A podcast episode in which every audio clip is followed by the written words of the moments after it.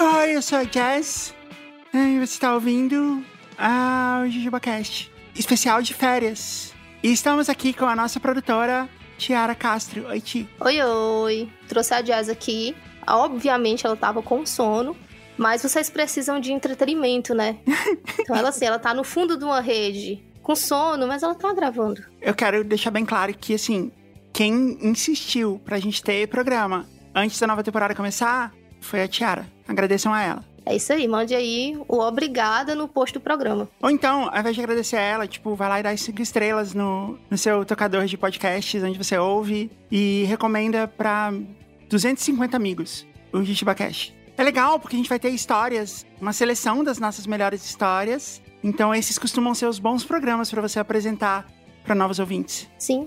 Eu peguei só o supra-sumo aqui, só as histórias super engraçadas, então vocês vão gostar. Eu acho muito legal quando você faz isso, Ti, porque você, você tem o coração do ouvinte do JujubaCast. Caramba, me senti o Yu-Gi-Oh! agora com o coração das cartas. É, então, você sabe, assim, você entende o que o nosso ouvinte quer. E aí você traz realmente as melhores histórias. Você lembra quais são as histórias que você trouxe? Nossa, tem muita, calma, pera, são 10 e são histórias só dos ouvintes. Uau, 10 histórias, vai ficar enorme o programa. Dá tempo de lavar a louça que tá acumulada da semana, lavar a roupa. Dá tempo de fazer tudo, sabe? Pensei nisso. Tá vendo? Você pensa na nossa audiência. Vamos ter patins e aleator- aleatoriedades. No Patins é aquela que tem a Kate e o Caio, não é? Isso. E o Rafa. É uma das nossas que a gente pôs uma capa toda bonitinha. Que é a gente de, de Combo Rangers, né? Sim. Tá, que mais? A gente vai ter histórias de love, só love. É aquela que tem o Claudinho Bochecha? Sim, aquela história sensacional, porque eu me senti representada. Nossa, essa história é muito boa. Tem cover no meio da história, então eu acho sensacional. Tem otakus sendo otakus, mas otakus que conseguem se relacionar, né? Tem cover, é o Teddy do Nenhum de Nós fazendo cover do Claudinho Bochecha. Exatamente. Que maravilha. Exclusivo pra você. Você não vai ver esse cover em qualquer outro lugar.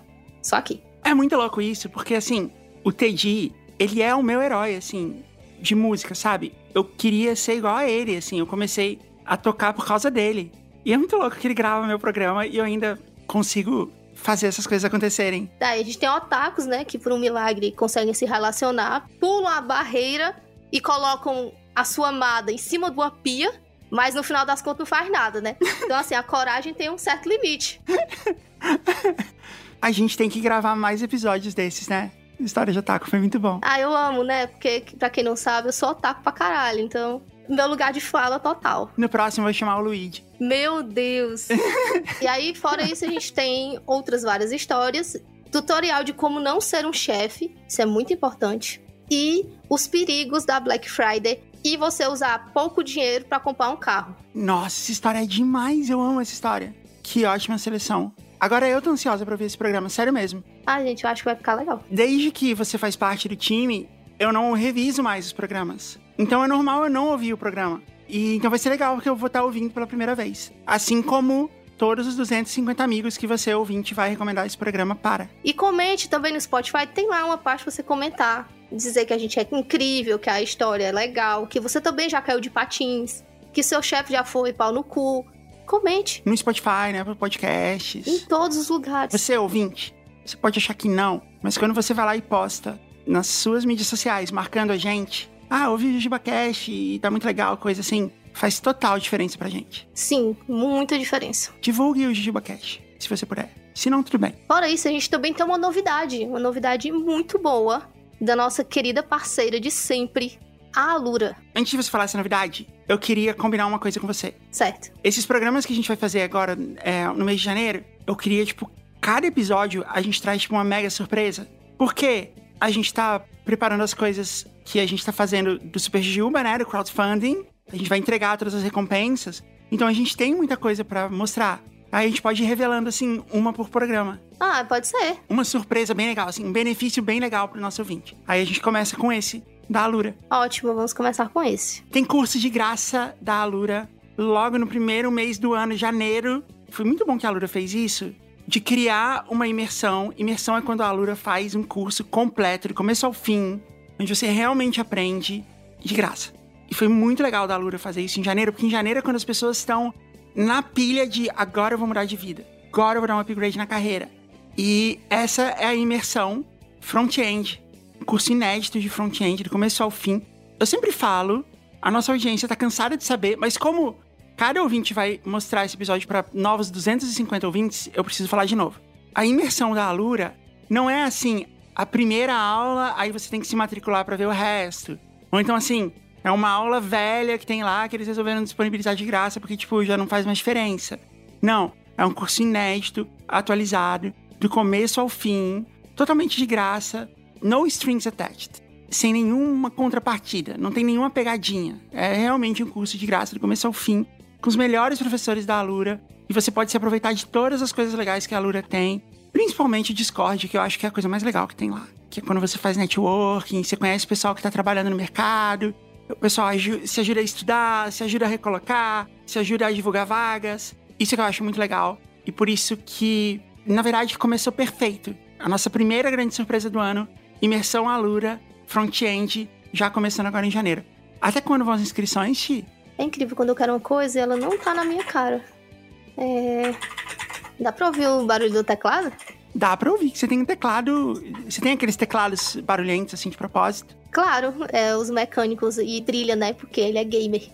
Se brilha, é gamer. Eu acho legal ter o barulho do teclado, porque a nossa audiência curte essa vibe bastidores metalinguística, assim, sabe? De a gente tá fazendo o programa enquanto a gente tá gravando o programa. Só quem não gosta muito é o Beto.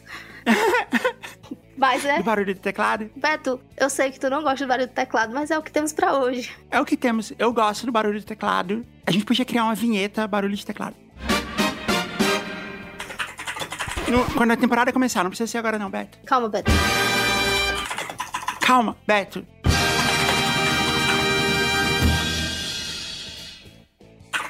Calma. Fala aí, até quando vão as inscrições? As inscrições vão até dia 21. Então corre para se inscrever, senão você vai perder. E assim, tem certificado. Você não vai fazer um curso à toa e você não vai ter como provar que você fez. Vai ter um certificado. E o certificado da Alura vale muito no mercado de trabalho. Se você tem um certificado, é porque você aprendeu. Agora, você vai conseguir provar porque você vai realmente aprender, porque a metodologia da Alura, na imersão, é feita para você aprender mesmo. Assim, você vai aprender front-end e se você precisar provar que você sabe, além de ter o certificado, você vai conseguir. Agora, se inscreve agora, o quanto antes, para você não perder. O curso vai ser do dia 22 ao dia 26, é isso? Isso. Tem a live de lançamento do curso, tem o Discord, então o legal é você estar tá pronto para fazer o curso.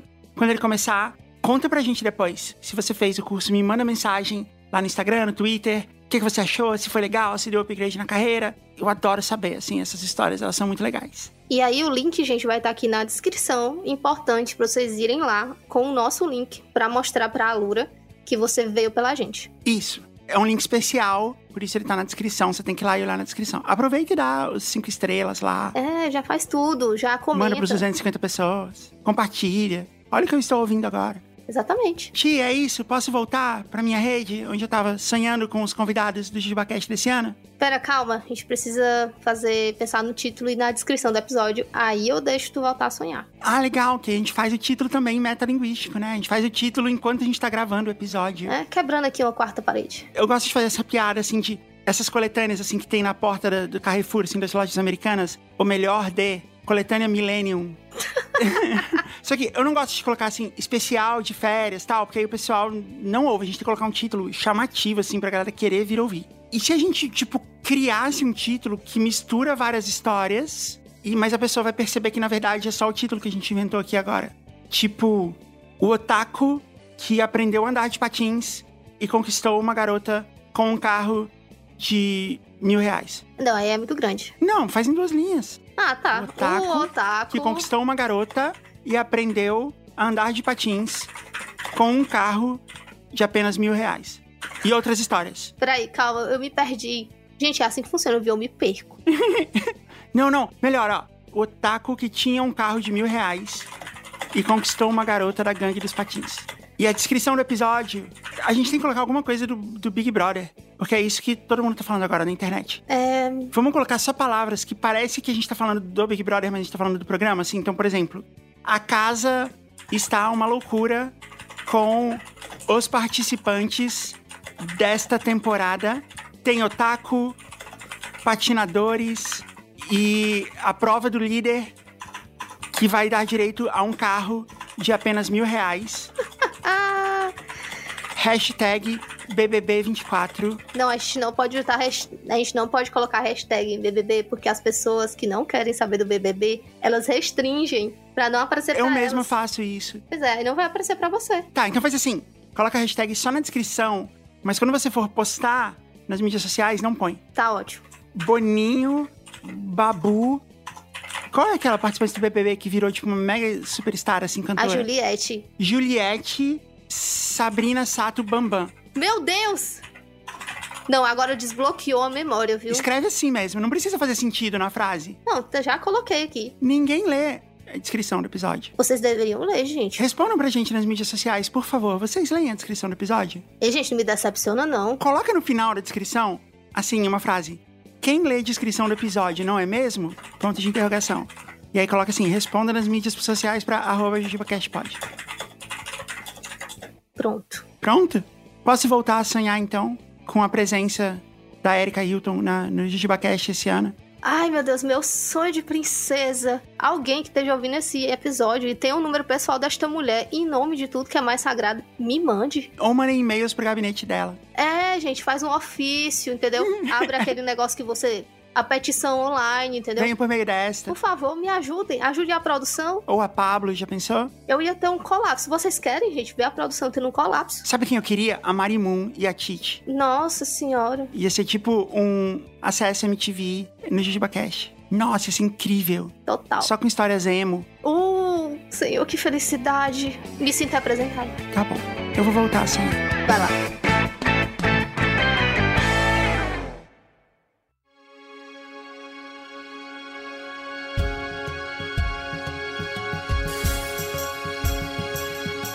Kate, você lê a última pra gente pra terminar esse festival aleatório? Vamos lá. Papai, conta a história que você morreu. Olá, Jazz, Rafa, Corra e Beatriz Fioroto. Sim, sou eu. Mesmo se não estiverem no programa. Abraço pra vocês e para os possíveis convidados. Obrigada. Recentemente, a Flávia, minha filha de 3 anos, me pediu de uma forma bem peculiar pra eu repetir uma história que eu havia contado pra ela há pouco tempo. Papai, conta a história que você morreu. Sexto sentido, né? Pedido feito na mesma semana do episódio dos anos 80, em que a Jazz pediu histórias de quase morte. Atendendo a pedidos, segue a história. É quase morte ou é morte? Eu espero que seja só quase morte. Por favor, não façam isso comigo. Vamos lá. O ano era 1996 e aqui em Santos, São Paulo, era o. Ó, vizinha do Tucano. Era o auge da moda dos patins inline, que alguns chamavam de roller. Não, mas espera aí. Em Santos, em 96, o auge da moda era patins inline? Assim, eu não queria falar nada, mas em 96 também em Mococa era moda patins inline. Mas e o Charlie Brown? Ah, não, mas Charlie Brown é depois. Skater! 96 já é a época do Charlie Brown. Já? Aham. Caraca, o primeiro álbum é realmente de 95. Tô falando, você quer saber mais de Charlie Brown que eu? Que aula. E eu fui em dois ou três shows do Charlie Brown. Eu nunca. Skater! então, skater! Não dá, pô. Não tem como levar a Eu vou fazer um skate que ela não vai skater. Entre os amigos, eu sempre ficava pra trás por conta dos meus patins mais simples. Oh. Até o dia em que consegui comprar rolamentos em ro- e rodinhas em gel. Ah, essas eram boas. Era aquela que era transparente e tinha glitter dentro, né? Era macia, porra, era uma... maravilhoso andar, andar com elas. E era linda, né? Também tem. Eu tinha um patins rosa que eu ganhei de alguém, não lembro quem era, eu era muito criança. E aí eu era muito criança. E o patins era tipo seis vezes o meu tamanho, então eu só ficava o dia inteiro olhando pra eles e pensando: um dia, um dia eu poderei andar sobre os meus patins. E aí passou a época dos patins e eles viraram uma decoração. A verdade é que eu nunca soube andar sobre rodas. Então, Somando ao novo equipamento, a rua de trás onde morávamos estava recém-asfaltada e tínhamos compensado o suficiente para montar uma rampa. Perigoso montar a rampa de compensado. As mesmas que eram usadas como mesa de ping-pong nos dias de chuva. Escrevendo o texto, percebi que nunca me perguntei de onde vinham os compensados, mas enfim, o fim de semana seria perfeito. Eu vou dizer, tá? Provavelmente era roubado de alguma obra próxima. Se roubar compensado for crime, Vocês estão falando aqui com um perigosíssimo criminoso. Até porque você pega da cerca, né? Você não precisa pular a cerca pra pegar. É a cerca que é o compensado. Na época que eu andava de skate, o tanto de compensado que a gente roubou, puta merda. Que era de madeirite, né? Aquele que é rosa, né? Aham. Aquele que é rosa. Aqui era verde. E aí você jogava água nela e ela empenava, né? E ela ficava curva, ficava uma rampa. Parece mais profissional. Eu tinha 13 anos e estávamos num grupo de 10 adolescentes da mesma faixa de idade. 13 anos é adolescente? Não é criança ainda? Não. Ainda existe a pré-adolescência? Sim. Aqui é assim. Você é um teenager quando o seu número da sua idade termina com teen, tipo 13. E até o 19. Ah, entendi. Então 11, 12 não é? É, o pré-adolescente, eles chamam de twins, que é tipo uma mistura de 12 com teens. Então é só quando você tem 12 anos. Então é um ano só que você tem pra ser pré-adolescente? Aham. É o ano da espinha, então. Ele era é, ultra jovem. Cruze, cruze, cruze. Tchau. Dá o play, macaco. Atenção! Depois do meu segundo ou terceiro salto, eu estava voltando para a fila, onde cada adolescente esperava a sua vez de usar a rampa. Quando uma Kombi, daquelas que tinham caçamba, entrava na rua de pouquíssimo movimento. Isso aqui é muito perigoso, tá? Pra criança, porque Kombi é um veículo que não, não segue nenhum tipo de ordem, normalmente. Eu acho que a Kombi, principalmente as que tem caçamba, ela é o veículo que traz o caos. Concordo totalmente, sério. Eu não sei porquê, mas eu tenho mais histórias do que eu gostaria de, de ter de vezes em que eu vi uma Kombi andando e simplesmente pulei na caçamba dela. Mas aí quem trouxe o caos foi tu, não a Kombi. Era um impulso que tu tinha quando tu via Kombis, especificamente. Cara, o interior ele não acontece muita coisa, não. Então você tinha que fazer a sua diversão. É um carro diferenciado, de fato. Não tenho como julgar. Ao passar pelos garotos, todo o grupo segurou atrás dela, ocupando todo o espaço. Ah lá, ah lá, ah lá. E eu, por estar um pouco mais à frente, voltando da rampa, me segurei em sua lateral. A Kombi não estava rápida, mas logo nos primeiros metros perdi o equilíbrio, ficando com apenas uma perna no chão. Olhei para baixo e vi o asfalto em movimento. Essa foi a minha última memória daquele dia. Caraca, ok. Parte 2. O que aconteceu? A frase do Chicó, não sei, só sei que foi assim, é um pouco do meu sentimento em relação ao que aconteceu naquele, daquele momento em diante. O que eu tenho comigo é um retalho de todas as histórias que escutei das pessoas que participaram daquele dia. Logo que eu segurei e desequilibrei na Kombi, ela virou na esquina para o lado em que eu estava e a roda de trás passou por cima do meu pé de apoio. Caraca! Caramba. forçando de tal forma que quebrou a minha perna, me fazendo cair de rosto no chão. Durante a queda, eu coloquei o meu braço na frente, o que de certa forma me protegeu, porém chicoteou na minha cabeça, batendo minha boca no chão. Gente, eu tô. te- Caraca, gente. Nossa. Parece um livro do Leonel isso aqui. É mesmo. O motorista parou o carro e, junto com os adolescentes, me viraram no chão, justamente quando eu balbuciei algumas palavras e desmaiei com um suspiro. É muito dramático isso, eu queria Nossa, desmaiar meu com um Deus. suspiro. Mas uma vez só.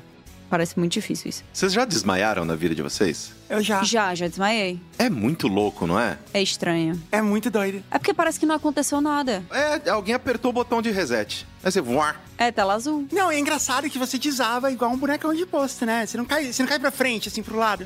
Você só desaba. Você só perde o, o sustentação. E aí você pode acordar depois e passaram-se horas, mas você não sabe. Na verdade, no, no- no meu caso, passou, sei lá, 40 segundos. Mas eu fiquei, meu Deus, que ano é esse, sabe, Jumanji? E quando você acordou, você tava se sentindo super bem. Eu tava me sentindo fora do meu corpo. É uma sensação de torpor, né? Uma sensação meio que. É, meio leveza, assim, como se fosse uma hiperoxigenação no cérebro, ou talvez a falta de oxigênio. Quando eu acordei, por alguns segundos, eu senti a melhor sensação da, da vida. De, tipo, como se eu tivesse, sabe, acordado de um sono muito reparador. Ai, saudades, acordar de um sono muito reparador. Mas durou só alguns segundos também, porque de repente eu comecei a sentir a dor de eu ter batido nas coisas. Eu caí em cima do meu mesa de vidro. Meu Deus. Não quebrou. Mas eu senti a dor de bater nas coisas, sabe? Cair. É que normalmente você cai quando você desmaia, você não faz a menor ideia que tá caindo. Eu me levantei da mesa e eu acho que, sei lá, eu levantei muito rápido e desmaiei.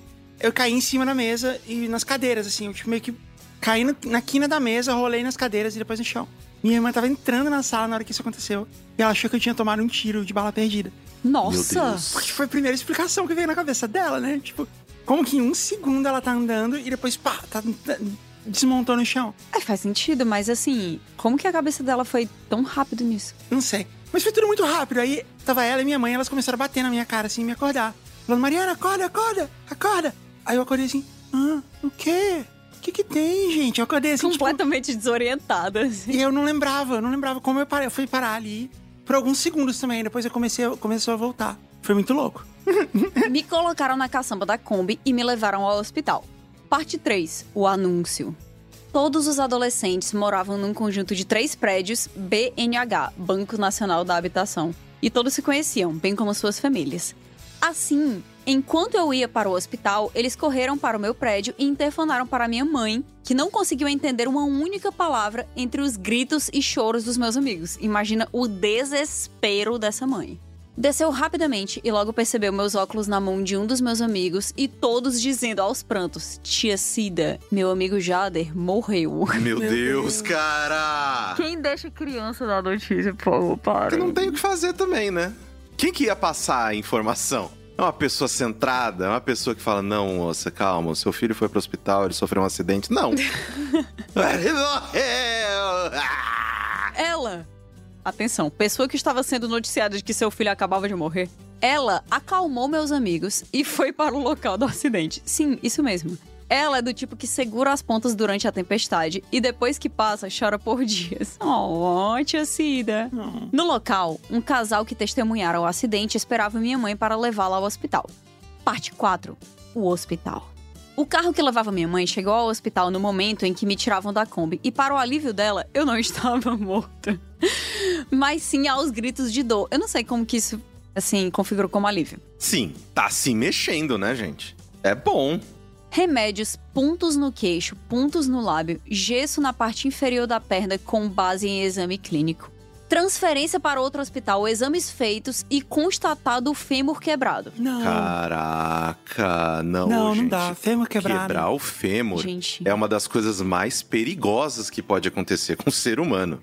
Ele realmente poderia ter morrido. não foi fratura exposta, mas ao se partir, o osso encavalou, deixando a minha perna muito mais grossa do que a outra, o que me permitiu fazer piadas me comparando ao lateral esquerdo Roberto Carlos. Ele tava de bom humor, pelo menos, né? Jader, por favor, pare. Fiquei um, um tempo com o peso preso ao gesso para tentar fazer a perna voltar para o lugar, mas os médicos acharam melhor operar. Uma platina e seis pinos que foram retirados no ano seguinte, depois de três meses de moletas e alguns outros meses de fisioterapia. Depois de um ano, tirei os pinos e algum tempo depois, vida normal. Vocês sabiam que teve uma vez que eu levei uma queda em uma escada e eu tinha tão pouco músculo na minha perna. Eu não cheguei a cair. Eu cheguei a tropeçar e aí a minha perna escorregou em uma escada e bateu, tipo, em dois degraus o meu pé. Tá, tá. E aí, nisso, a minha fíbula se partiu, porque eu não tinha nenhum músculo pra proteger meu osso. Enfim, joguem menos videogames, não sejam como eu. Meu Deus, Kat. E aí, pra evitar uma cirurgia e pra evitar uma placa de platina, eu passei quatro meses em uma cadeira de rodas, com muletas. Assim, de vez em quando muleta, de vez em quando cadeira de rodas. Meu Deus. Horror. E aí, o meu gesso foi ficando muito folgado, porque a minha perna ficou muito fina depois de vários meses e teve um dia que uma barata entrou no meu gesso. Ah, não. Ah, meu Deus do céu. Não, não, não. Eu Não, juro, não. eu juro. Não, não, não, não, não, não, não, não, não. Às vezes eu fecho o olho pra dormir e eu lembro desse dia. Sem brincadeira. Caraca. Como que você tirou ela de lá? Eu coloquei a minha perna quebrada pra cima, assim, eu acho que ela já tava inteira naquele momento, fazia tanto tempo. Eu coloquei pra cima, assim, o gesso e eu comecei a bater de um lado e do outro do gesso, como quem bate num pote, assim, pra cair uma coisa que tá dentro. Tentando tirar a última Ruffles. E a minha perna doendo desesperadamente. E a barata, ela, ela saiu a pé, sabe? Ela não caiu. Ela só, tipo, ah, não, aqui não é legal, né? Final das contas. Tá muito agitada aqui dentro. E eu matei com a minha perna que não tava quebrada. Que história horrorosa, que história horrível. Parabéns, viu? O que eu aprendi com essa história é, se um dia eu tiver que engessar alguma coisa, eu vou colocar um monte de silver tape, assim, nas pontas do gesso, Exato. Tapa com fita gomada, os arredores. pra não dar pra entrar nada. Aham. Ou então bota uns algodões, é o suficiente. Porque a sua perna fica muito mais fina do que a outra. Tipo, muito mesmo. E já vou tacar um, um, um SBP ali, sabe? Um inseticida ali. Coloca aquele lá, que é o negocinho preto, que você coloca atrás da geladeira. Já joga uns três lá. Inclusive, quando estiver engessando, você já leva e fala, então, faz ao redor disso aqui. Por favor, senhor, você se incomoda de colocar essas três armadilhas de barata dentro do meu gesso. Aí depois de sei lá quantos meses você fica com aquilo, você tá com o SBP marcado na pele pelo resto da vida. Não coloque SBP no vão do seu gesso, porque se a barata tivesse morrido dentro, talvez eu não conseguisse tirar ela de lá. É, é verdade. São escolhas que você tem que fazer no final das contas. Qual foi a pior parte de você quebrar a sua fíbula e ficar quatro meses na cadeira de rodas? Foi a vez que a barata entrou. Teve muita coisa ruim na época, assim. Eu apaguei várias memórias. Essas memórias eu não consegui apagar, porque a barata ela foi muito marcante, sabe? Mas assim, teve várias coisas que, que foram legais também. A gente vai ter que pôr aviso de gatilho nesse episódio. Aviso de gatilho, barato. Barata no gesso. Barata no gesso, isso, bem específico. Mas depois de um ano, Jader tirou os pinos e depois de algum tempo, vida normal. Eu suponho que ele fez academia depois disso aqui. Parte 5. Curiosidades. 1. Um, tem uma família grande que mora no interior de São Paulo. Por isso, minha mãe disse no hospital que meu quarto deveria estar sempre vazio. Mas todos os meus amigos iam me visitar sempre. Oh. Meu quarto estava sempre cheio. Mande um abraço, por favor, para todos que me visitaram e em especial para eu mandar no esquema piramidal da broderagem pro Celso, da brodagem, na verdade. Um abraço, Celso, para você. Que ia todos os dias e a Priscila, que me levava as matérias da escola e pra Marcelinha. Abraço, Priscila. Pra Marcelinha e sua mãe, que passavam todos os dias na minha casa para me levar para a escola enquanto eu não conseguia ir de ônibus por conta das muletas. Um abraço para Marcelinha. Abraço, Marcelinha e mãe. E para mãe da Marcelinha, sim. Segunda curiosidade. A única coisa que me lembro desse sábado depois do acidente foi a visita do Guilherme e da Gil. Mais brodagem. Abraço, Guilherme e Gil. Curiosidade número 3. Um vô de um vizinho meu ficou sabendo dessa história num bar do outro lado da cidade e voltou para casa para ver se era o neto. Épocas pré-celular. Adoro. Imagina como chegou a notícia lá, né? Não, porque foi um menino mais ou menos desse tamanho aqui. Menino, ele, ele, ele virou a roda da, da Kombi, você não imagina. A Kombi passou por cima dele, aí o braço bateu nele assim. Kombi passou, aí depois o cara falou: opa, que é uma pedra, voltou de ré, passou de novo. Misericórdia. Atenção, curiosidade número 4. Joguei bola de muletas. Criança é uma desgraça mesmo, né? Como? Ué, você chuta a bola com a muleta. Ou então você se pendura nela e chuta igual um pebolim. Curiosidade número 5. Minha mãe me proibiu, com razão, de entrar na moda seguinte: o skate. Olha lá! Então, skate. skate. Eu contei já para você a história, Mari, de que andando de skate teve uma vez que eu bati a minha nuca na, na calçada e fiquei sem enxergar cores por três meses. O quê? Nossa, que loucura, Caio. É, isso aconteceu. Vamos fazer um episódio só de histórias trágicas do Jujuba Cash. É, a gente pode. Foi insuportável. Todo mundo pegava a coisa na mão e falava: Que cor que é isso aqui? Eu falava: Gente, tá tudo cinza. Caio, mas tu voltou a enxergar cores? Voltei. Por algum motivo, sei lá. Tu vai doar teu corpo pra ciência? Ah, com certeza. E o resto queima. O Jader diz: Desculpe o longo texto, espero que a minha história seja lida no programa. Foi lida. Continuem o ótimo trabalho, que alegravam minhas horas de fretado e agora as minhas horas de cozinha. Beleza, Jade, eu tô muito feliz que tu tá bem. Jade, se cuida, tá? Só não, não, não vai mais pegar carona em Kombi, coisa assim. Não vai, não vai, não vai. Você pode até andar de skate, mas põe capacete, joelheira. Se for pegar carona em Kombi, vai em cima, não embaixo. Pergunta para você mesmo, o que o Caio faria? não, não faz isso não!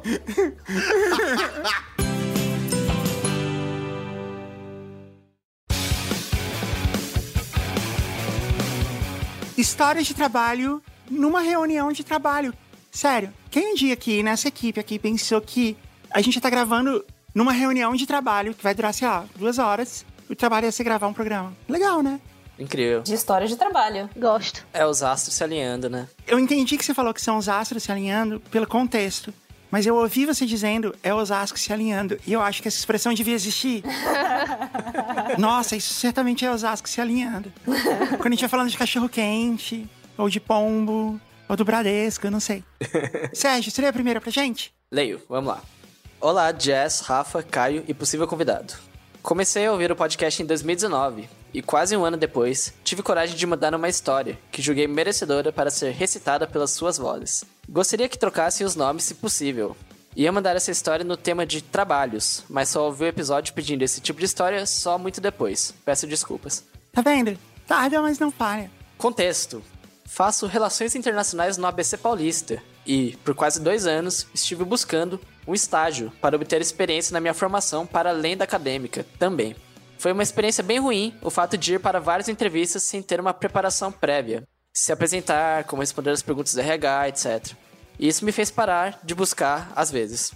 Porém, em 2019, no início do segundo semestre, uma amiga me avisou sobre uma vaga em uma Câmara de Comércio na Brigadeiro, na cidade de São Paulo, que depois de uma curta e grossa entrevista em inglês com o diretor, eu consegui a vaga que buscava e com bônus. Era na área de relações internacionais, um fato muito raro no meu curso, pois a maioria acaba tendo que se adaptar em atividades para as quais não gostaríamos de trabalhar ou pelo menos não nos preparamos para atuar. E isso causa uma grande frustração inicial em muitas pessoas. A gente tem dois jujubers formados em relações internacionais, o Rafael e a Júlia. Então, aproveitando que eles não estão aqui, eu vou jogar aqui a ideia que talvez relações internacionais sirva para qualquer coisa desde que seja internacional. Faz sentido. Se você entregar compras da Shein, é uma relação internacional. Eu estava muito animado para a oportunidade, apesar das precauções dadas por. Eu acho que a gente devia dar nomes de lugares onde a gente faz compras internacionais. Tipo, AliExpress.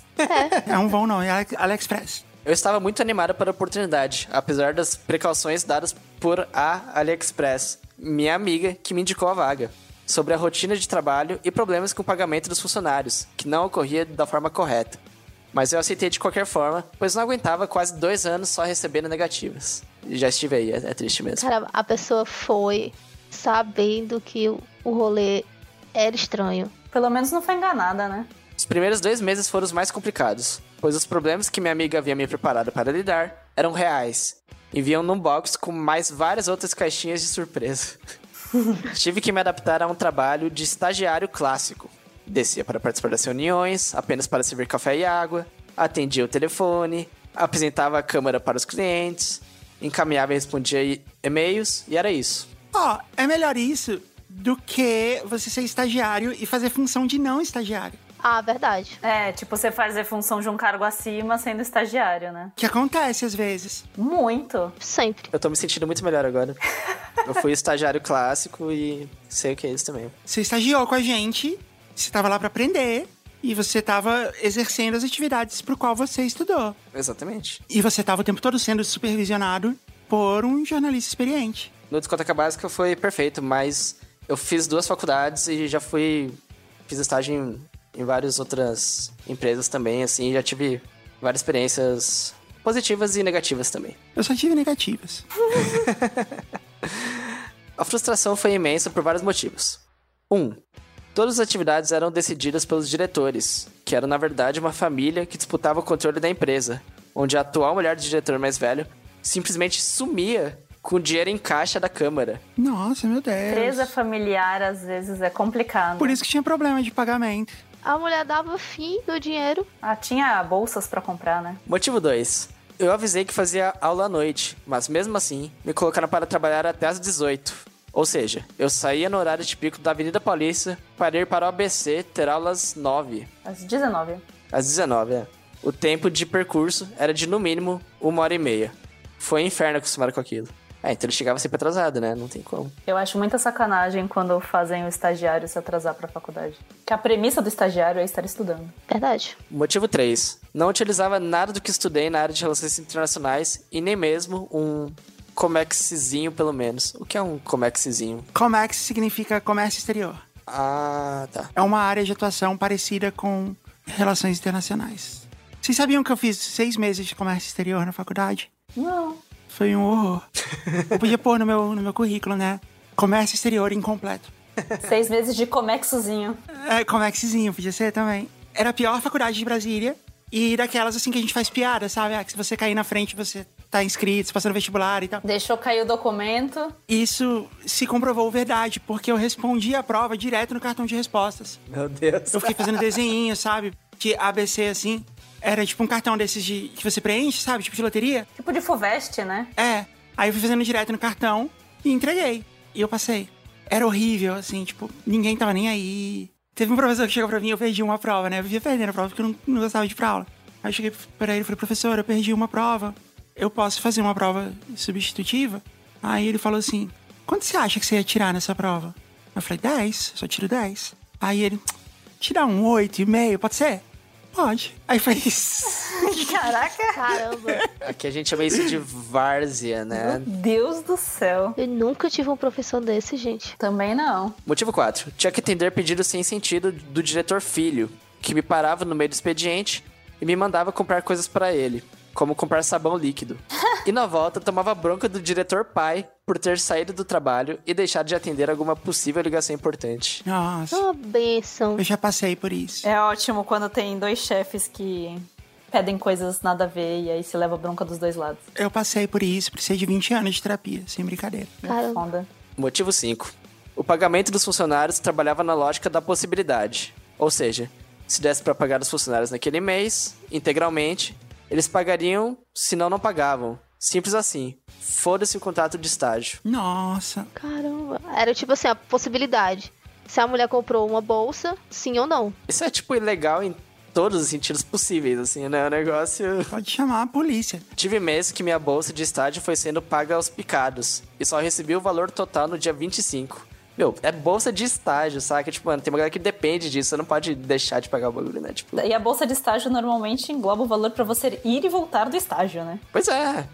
Essa conjuntura toda me transformou no adulto médio que só ficava xingando e falando mal do trabalho nas horas vagas, xingando o chefe e tudo mais. A gente tá chegando por você aqui também. Ai, com certeza. Não podemos te julgar. Capítulo 2. Depois dos primeiros dois meses, eu normalizei, entre aspas, a chuva de problemas diários do trabalho, dos quais eu não podia fazer nada a respeito, além de recomeçar a mandar currículos. Passei a encaixar algumas soluções e ver alguns pequenos lados positivos, como estar recebendo um salário pequeno, mas que permitia eu pagar meu aluguel na minha RAP, RAP de República, né? E poder fazer compras com VR e estudar no trabalho, pois as atividades eram tão ridiculamente básicas que eu conseguia fazer tudo em 3 horas de estágio. Sim, era só isso. Eu não tinha mais o que fazer e quando eu fornecia ideias para melhorar algumas atividades na empresa, preparar novos materiais ou qualquer outra coisa, a resposta era sempre a mesma. Passa para a pessoa X que ela vai pensar. E morria o assunto. Pessoa X de agora em diante é o Elon Musk, um usuário do Twitter. Do falecido Twitter. Aqui jaz Twitter. É engraçado que eu fazia a mesma coisa no meu primeiro estágio e eu trabalhava na rua, né? Eu fazia pagamentos. Teoricamente, eu deveria levar umas quatro horas fazendo isso. E eu fazia, tipo, em uma hora. E aí eu ia jogar videogame nas outras três horas. Certíssima. Eu trabalhava numa agência do banco, né? Se eu voltasse pra agência, eles só iam me dar mais coisa pra fazer. Se eu chegasse lá depois de quatro horas, eles iam estar, nossa, que legal, que bom que você cumpriu o seu trabalho. Então eu fazia isso. Gênio do gerenciamento de tempo. Entrei aqui como estagiária, né? E aí eu e a Mai, a gente faz parte de pegar as campanhas e tudo mais. E aí eu matava isso em, sei lá, uma hora e meia, a primeira leva. E assim, pra quem não sabe, eu sou um pouco obcecada por crimes reais. eu terminava de ver tudo, mandava pra Mai. E quando a gente fazia, ia fazer o relatório, eu colocava uns podcasts de 5 horas de duração, 4 horas de duração. E eu ficava fazendo o relatório, ouvindo o podcast. Olha só. Eu podia até explicar isso. Aqui na Parasol a gente não cobra horário das pessoas. Elas, a gente cobra as tarefas. Se você fez em uma hora, tá lindo. A gente concorda com você. Assim, tipo, vai fazer outra coisa, tá tudo bem. E tem épocas que tem muito trabalho e tem épocas que não, nem tanto, e tudo bem. E às vezes essas épocas são na mesma semana. Tem dia que tá super tranquilo e tem dia que você vai até. Mesmo quando tem muito trabalho, acaba sendo é um trabalho muito legal de ser feito. Então, aqui a gente não tem o estresse que essas pessoas têm. Venha trabalhar com a gente. É, manda seu currículo. cv.parasol.company, pode mandar. Depois de dois meses extremamente para baixo, eu consegui ficar ok com a situação, porque conseguia trabalhar e estudar, ganhava algum dinheiro, me dava bem com os funcionários em geral, exceto os diretores, e estava mandando currículos. O terceiro mês estava sendo muito bom, depois que aceitei isso. A entrada de outubro, como aniversário, foi muito boa, porque estava podendo sair mais com meus amigos e agora tinha uma graninha. Eu não precisava ficar contando quanto ia gastar no rolê e ter que ficar calculando quanto iria sobrar na minha conta no final do mês. Sabe quem mais faz aniversário em outubro? A Jess. É verdade? Vocês já compraram meus presentes? Ainda não. Ainda não comprei nem do Dia dos Pais, que é domingo agora. Nossa, eu tô nessa também. É só eu que sou ansiosa nessa empresa. Sim. Aí, meus amigos, chegou o fatídico quarto mês. O meu mês do sete pele, do chefe escroto, da merda do ventilador, do filho da puta que me manda atravessar São Paulo em 15 minutos às 5 da tarde de quarta-feira. Do mochila de criança. Aquele elástico fininho de cabelo que você vai amarrar o cabelo, que você tira, arranca todo o seu cabelo fora. É, e esse é pior porque é um nome muito longo, né? Sim. É, o churrasqueiro de porão. Do copo quebrado. Do café no copo de plástico. Quando a cachaça acaba. O poderoso garfão. Da corda sol estourada. Esse é o pior de todos. Do só mais cinco minutinhos. E a gente não, não pensei em mais nada. Do não pensei em mais nada. Do improviso na hora da gravação. Do Ricardão da Rosemary. ok, continua aí, Sérgio. Capítulo 3. Era um dia super tranquilo na Câmara. Estávamos na metade do mês de outubro. O diretor estava em São Paulo fazendo reuniões, mas não passou na empresa. Eu já havia terminado de fazer meus atendimentos. Estava começando a planejar o que faria no final do mês. A AliExpress havia terminado o turno dela e tinha ido, ido para a faculdade mais cedo do que eu, como de costume. Eu estava numa paz de espírito absurda naquele dia, porque estava lidando bem com os problemas da Câmara. Tive uma festa de aniversário incrível naquele mês, as coisas da faculdade estavam surpreendentemente em ordem e eu estava quase terminando meu horário de serviço. Até que eu recebi o telefonema do diretor, pedindo um favor. Mudem o meu nome, por favor, tenho medo de uma possível perseguição futura. Desculpe reiterar o pedido. Ok. Cheinho, é. Shin. Shein, Não, peraí, Shein é quando você deixa uma bola bem cheia, assim. Tipo, Só em Minas. Só em Minas fica cheinho. quando você enche copo de cachaça, não tá Shein. Tá cheio. Peraí, será que agora é a hora da gente puxar a Fernanda Takai pro programa? Porque sabe que a gente falou Minas? Sim. Mas a Fernanda da Kai não fala assim. Então ela fala muito pouquinho, assim. Não é tão perceptível o sotaque nela. Essas pessoas mais que, tipo, atores ou cantores que vão mais pra TV acabam tendo, tipo, o sotaque, entre aspas, meio podado pra ficar uma coisa mais. Não, é porque na verdade ela não nasceu em Minas. Ela foi morar em Minas quando ela já era adolescente. Ah, tá. Tá, mas eu quero saber o seguinte, antes da gente continuar. Como que cada um de vocês pronuncia Shein? Eu falo cheinho mesmo. Eu falo cheio. Eu imagino que seja Shein mesmo. Aqui o nome é Shein. Tipo, é lá dentro, entendeu? Shein. Eu já vi as pessoas falando Shein e falando Shine também, como se fosse tipo um, um lugar alemão E no fim das contas, ninguém deve estar certo, né? A empresa é de onde? Da, da China? da China. Mas assim, é comum, né, ter esses nomes. Tem a marca de carros é Hyundai. No Brasil, aqui a gente fala Hyundai. Aqui nos Estados Unidos. Hyundai. Hyundai. Pensando na marca de carros que veio pro Brasil que chama Xana. Xana- Ah, teve essa. Aí tiveram que mudar depois. Mas tem muita coisa, assim. No outro programa a gente falou que Boeing não é Boeing, é Boeing. Não gostei, não. É, Boeing é melhor. Boeing é mais gostosinho de falar. melhor. Ah, é, né? Boeing, né? É muito melhor. Sei, Mayara. Tem o Capitão Boeing, exato. Ah, é que nem a Levis, que é Levi's. Levi's. Eu lembro que a propaganda da marca Hyundai, eles falam Hyundai. Eles abrasileiraram o nome deles pro mercado brasileiro. É igual o Vic Vaporup, né? Vic Vaporub, Mas é Vic Vapor Rub. Vapor Rub. É Vapor Rub. Nunca fiz essa relação, é tão óbvio. Você rub, né? Você esfrega em você. E eles soltam um vapor. Ah, ele solta o vapor? Nem sabia. É, tipo, é que você inala aquele cheiro, né? Pode crer. É magia, não é tecnologia. A gente vai chamar ele de Shen, ou de Shin, ou de Shine. Shen, vai, Shen. Shein, deixei a minha maleta aí na câmera. A gente falou pra chamar de Shen, ele, ele Shen. Não, ficou Shen, deixa Shen. Maravilhoso. Desculpa, eu não consegui. Será que a missão aqui vai ficar cheio? Vai cheio, vai cheio. Shein, deixei a minha maleta aí na câmera, mas não vou, não vou poder buscá-la a tempo de voltar para Congonhas para o meu voo. Você pode trazê-la para mim? Pegue o dinheiro em cima da mesa e pague o táxi. Normalmente era o... Shopee. Shopee. Shopee. Normalmente era o Shopee que fazia esses favores. Mas nesse dia, o chefe quis variar e me pediu. E eu falei, ok. Pensando, beleza, pego o Uber, deixo a mala com ele e já vou direto pra faculdade. Se pá, chego antes da aula e dá até pra jantar com calma. Entre parênteses aqui, nota, ele não me disse o horário do voo, então eu acreditei que ele sabia do tempo de viagem e daria tudo certo. Eram 15 para 17 em São Paulo, numa quarta-feira, e eu tinha que ir para o aeroporto de Congonhas. Isso ia levar no mínimo 40 minutos. Eu arrumei minhas coisas, pedi Uber e desci para esperar o carro na frente do prédio. Eram 10 para 17 em São Paulo. Ele me ligou de novo. Começou o inferno. Shen, onde você está? Estou esperando o carro chegar para ir para Congonhas. Como assim?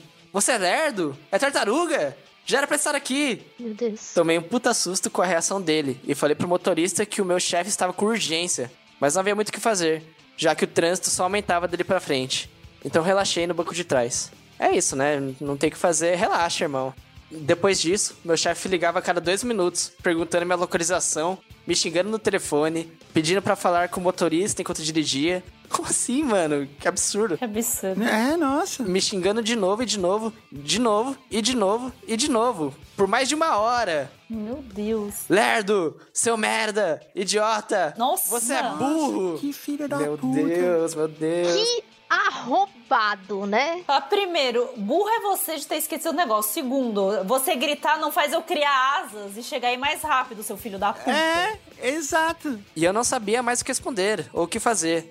Foi agoniante. Eu não conseguia mexer no celular, pois ele não parava de ligar pra saber da maleta dele e me xingar no telefone.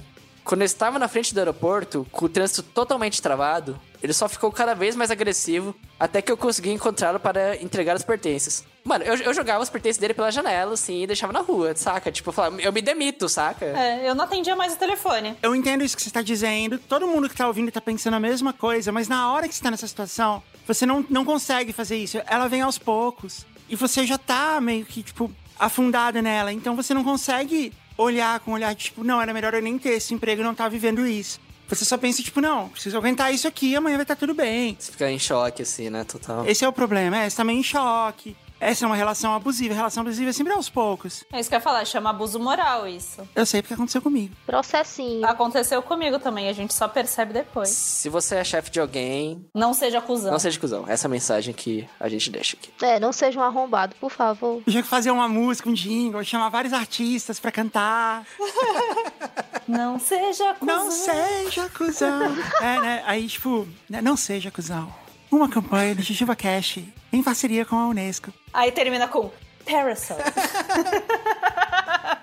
é tipo aquela música da, da Eliana, que é Vai Tomar no Cu, né? Ela cantando Vai tomar no cu, bem no meio do seu cu. Você nunca viu? É Não, eu maravilhoso. já ouvi, mas eu não sabia que era de- da Eliana. Eliana, dos dedinhos? Eu acho que é Eliana cantando, se eu não me engano. Eu lembro dessa música, vai tomar no cu, eu lembro. Bem no meio do seu cu.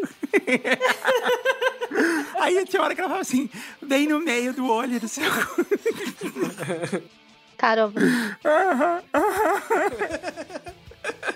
Lembro. Vocês lembram de um vídeo que é um, um batalhão do exército cantando a música do esporte espetacular com a letra Vai dar merda? Vai dar merda, Sim. vai dar merda. vai dar merda. Vai dar, Vai dar merda, vai dar merda. vai dar merda, vai dar vai. merda, É esse tipo de ideia que a gente tem e nunca faz, assim. De colocar isso no TikTok e colocar uma descrição assim, em inglês, uma bela cena dos novos soldados do exército brasileiro cantando o hino do país. E só isso. Sacanagem. Cara, devia ser esse o hino. Olha, por muitos anos foi. É, agora não tem mais graça. É a bandeira do Brasil, né? Escrito, vai dar merda, vai. Ou então, assim, tem um jogo é, de esporte, sabe? Você põe isso no lugar do hino. Mulher. Depois que deixei a mala com ele, eu só não comecei a chorar por causa daquela tensão toda, porque eu não queria fazer uma cena pro motorista do Uber. Coitado do motorista também, né? Tipo, todo mundo, né? É. Mas no metrô, fiquei conversando com alguns amigos no Zap pra botar pra fora todo aquele ódio e frustração. E um amigo me encontrou na faculdade depois, pra conversarmos e eu esfriar a cabeça. Quando eu encontrei ele, eu comecei a chorar pra caralho. Foi surreal aquilo. Eu fiquei o tempo todo tremendo e sem saber como reagir a um estresse que nunca passei na vida. E o pior, eu sabia que dali pra frente, essa frequência de react seria igual ou maior. Porque depois de quatro meses naquele estágio, eu aprendi que essa era a postura dele considerada normal por todos da empresa e não iria mudar. Eu costumeiramente mandava mensagem de apoio para as pessoas que passavam por isso lá no trabalho, porque ele tratava as mulheres, principalmente, desse jeito, com essa postura de mostrar autoridade. As estagiárias no Rio passavam por situações assim semanalmente, tanto que ninguém ficava na vaga de assistente por mais de três meses lá. Nossa. Isso é total caso de processo, assim, imagino que fácil, assim, né? Tipo. O meu chefe do escritório, quando trabalhava no escritório, assim, ele não era aparentemente tão agressivo quanto esse.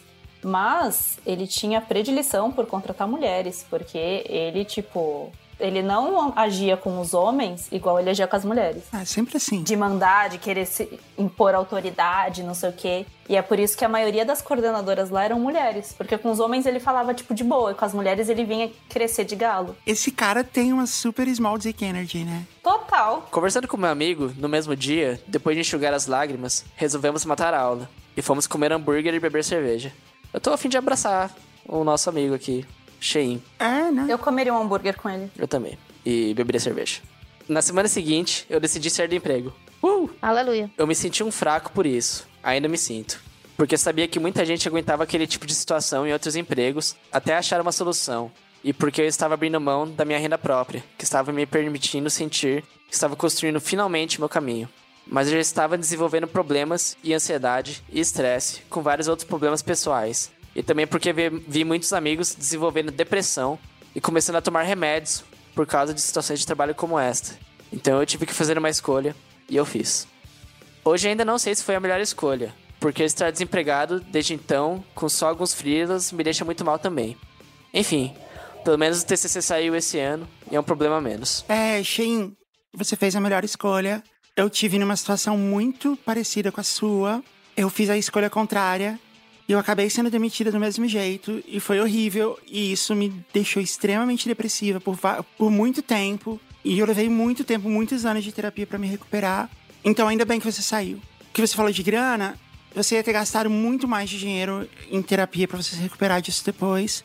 É, então, não teria valido a pena. E você não teria se sentido melhor e menos deprimido com o dinheiro? Porque aquele dinheiro estava te custando tão caro, mas tão caro, que não ia valer a pena mesmo. Um ponto positivo desse trabalho foi que comecei a ouvir vários podcasts, pois são uma ótima companhia nas várias horas de transporte urbano.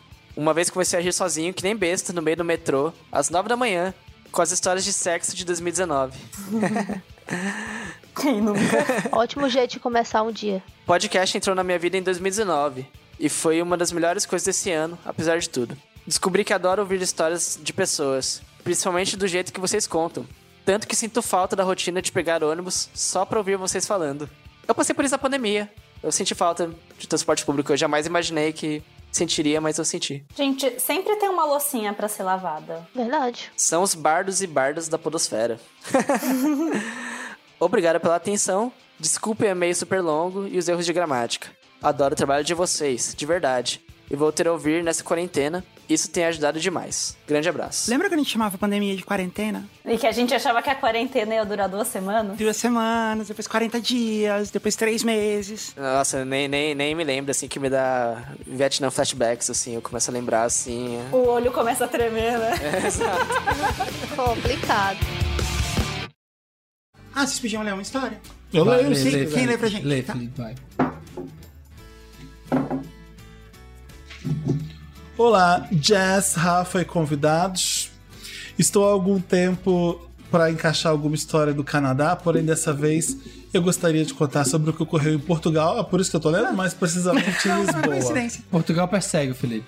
Há quatro anos, quando, quando É porque via- agora tem festa VHS em Portugal, né? É, filho. O quê? Global. Ah, então. Eu tô contando aqui no JujubaCast que vai ter uma em Lisboa. O pessoal tá esperando muito por uma em Lisboa. Tô contando aqui antes do tempo. Não sei se eu poderia contar, mas agora que você. Spoiler. Não, Spoiler! Instagram, sabia. Foi- aí eu fiz duas no Porto e o pessoal, mas em Lisboa, mas em Lisboa. Vai ter. Quando? Uau! Não vou falar quando, mas vai ter agora, quase. É? Por aí. Nossa. Quero Fiquem ir. ligados e ligados. Vamos? Convida que eu vou. Nossa, eu adoro, tô com uma saudade lá incrível. É, enfim, há quatro anos, quando viajar ainda era uma opção de lazer plausível, fomos a um evento chamado Web Summit em Lisboa. Conheço. Para expor um software. Evento muito legal e interessante, por sinal. Saímos de São Paulo e nosso voo chegaria em Lisboa às seis e meia da manhã. Fui acompanhado de um cliente barra amigo que participaria do evento também. Chegando ao hotel bem antes da hora do check-in, pelo menos 5 horas antes, Nossa. deixamos as malas e fomos dar uma volta pela cidade e aproveitar o evento para conhecer Portugal, já que seria a primeira vez que eu iria para a Europa. Pegamos o metrô, também conhecido localmente por comboio, então você pegou o trem. O metrô é o metro. É mesmo? Olha, já temos um especialista na E fomos ao centro da cidade, mais especificamente à Praça do Comércio. Uma grande praça localizada na orla de Lisboa, onde tem nada mais, nada menos que um grande comércio. Exato.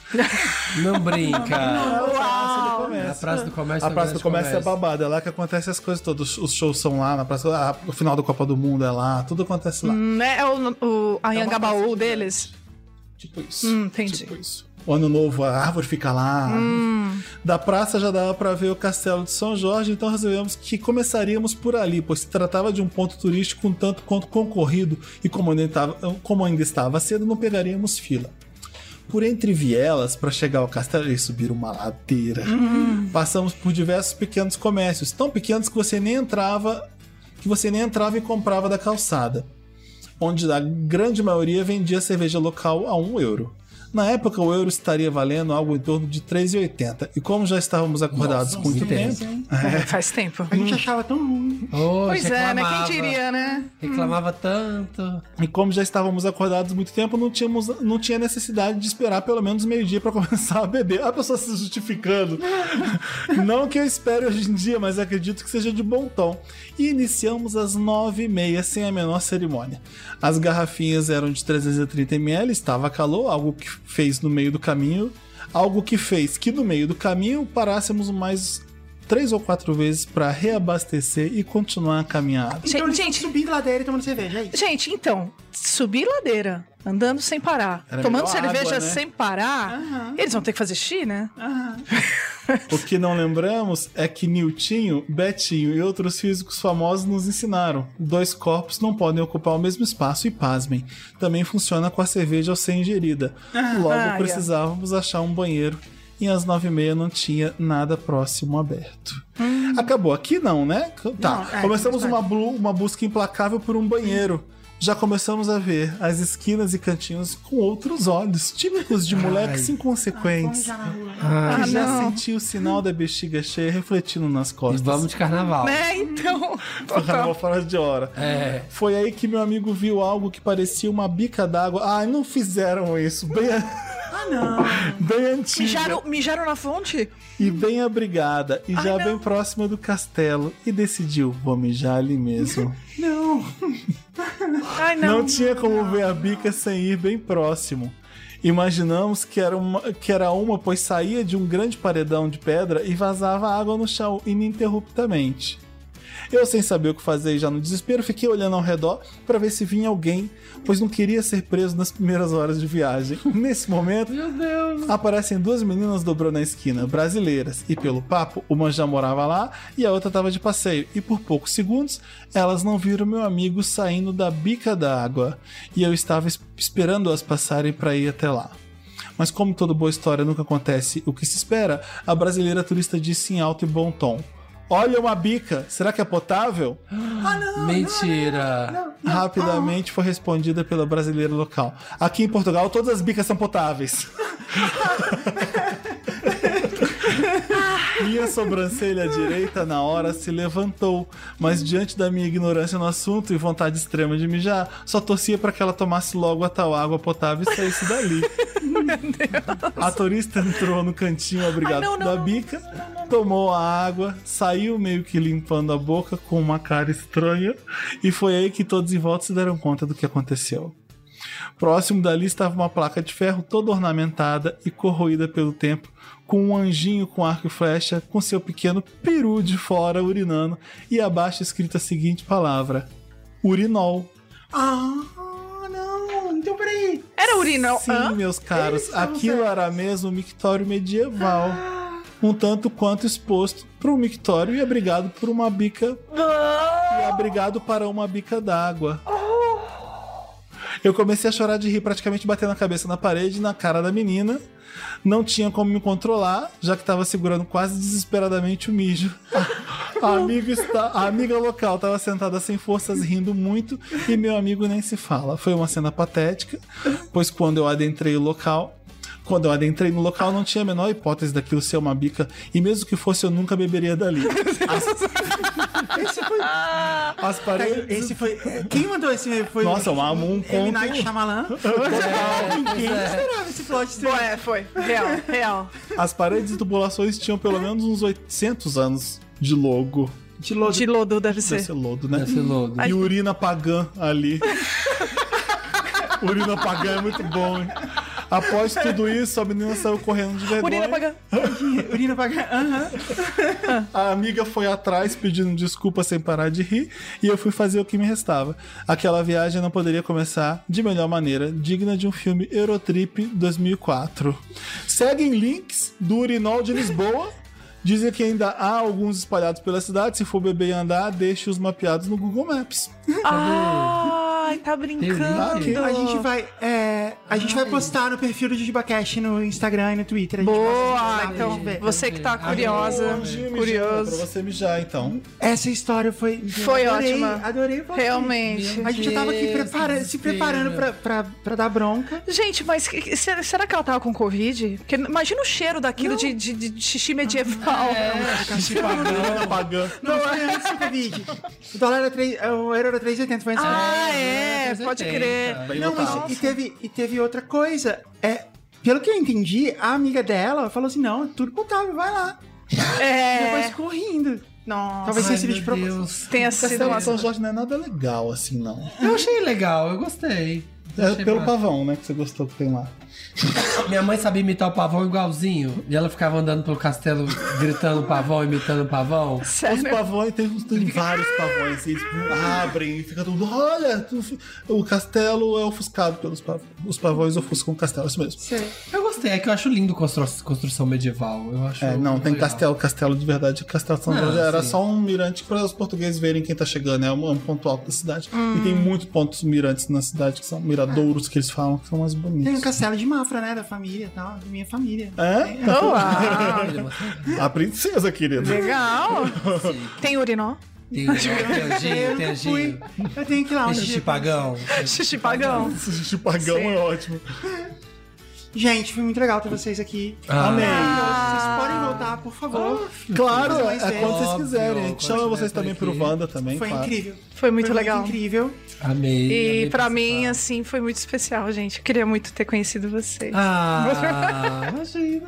Adoro. Obrigado. Adoramos, foi muito divertido. Amei a arte, ficou lindo demais. Ah, ficou vai show mesmo. Amei, estamos Depois eu mando pra você. Precisando, estamos aqui, gente. Yes. Ouçam Wanda, é muito bom. Adorei, obrigado. Ouçam amor. Wanda, leiam Papel Pop, sigam o Samir e o Felipe e a Marina nas redes sociais. É isso. Eles são muito legais e muito fofos. E É isso aí. ouvindo o JujubaCast, gente, por favor. Boa. Estamos aí na segunda temporada. Ah, é claro. Nova era. Estamos... É isso. É isso. Obrigado, Tchau. gente. Beijo. Valeu, gente.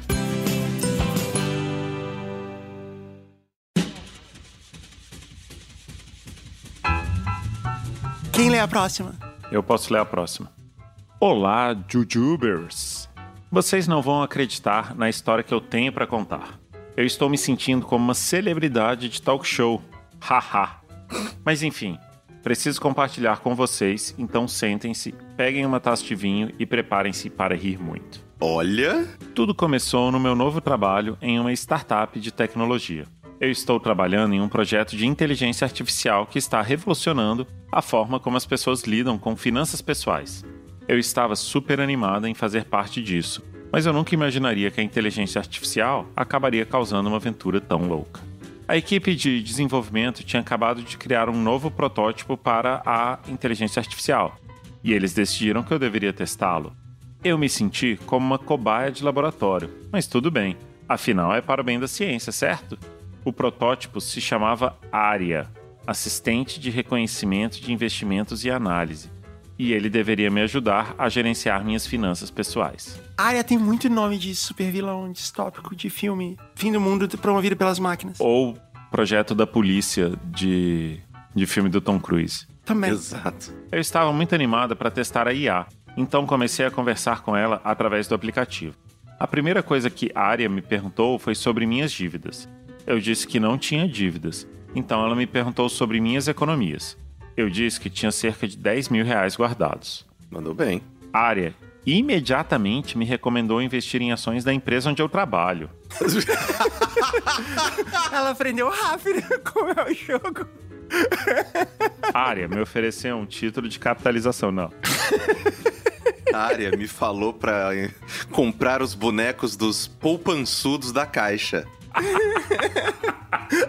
A área me falou para ir atrás de uma coleção inteira de tazos no Mercado Livre. Arya me vendeu carnês do baú e disse que no final eu poderia trocar por panelas. Arya me falou para trazer de volta o Papa Tudo.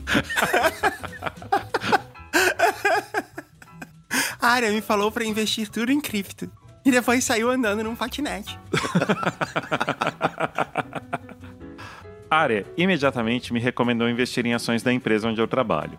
Eu pensei que era uma boa ideia, afinal, eu confiava na minha equipe de trabalho. Então, sem hesitar, eu investi todo o meu dinheiro em ações da startup. Ô, meu amor. Não é possível. Não, mas cara. talvez seja uma simulação só. Eu vou botar aqui, chat, me dê um sinônimo para aí babou. É, Ele botou aqui. Um sinônimo para aí babou pode ser ferrou, danou-se, complicou, perdeu, se deu mal, entre outros. Ah lá. Dependendo do contexto, também é possível utilizar expressões mais informais ou regionais, como tá lascado, se lascou, ferrou o cano, acabou a brincadeira, entre outras.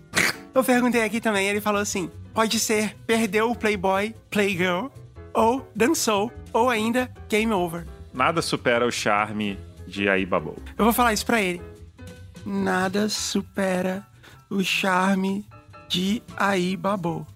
Compreendo que o Aí Babou pode ter um charme próprio e um tom divertido em determinados contextos. No entanto, é importante lembrar que a escolha de palavras e expressões pode influenciar na maneira como as pessoas nos percebem e nos comunicamos com elas. Por isso, é recomendável utilizar outras opções de comunicação que transmitam a mesma mensagem de forma clara, direta e respeitosa. Responde pra ele, aí babou. Aí babou. O chat é a pessoa mais chata da sala de aula. Ele respondeu, Entendo, mas reforço que utilizar uma exp- expressão como aí babou pode ser considerada informal e até mesmo inadequada em certas situações formais ou profissionais. Tá bom, chat, senta lá, vai. Vou falar isso. Tá bom, chat, senta lá.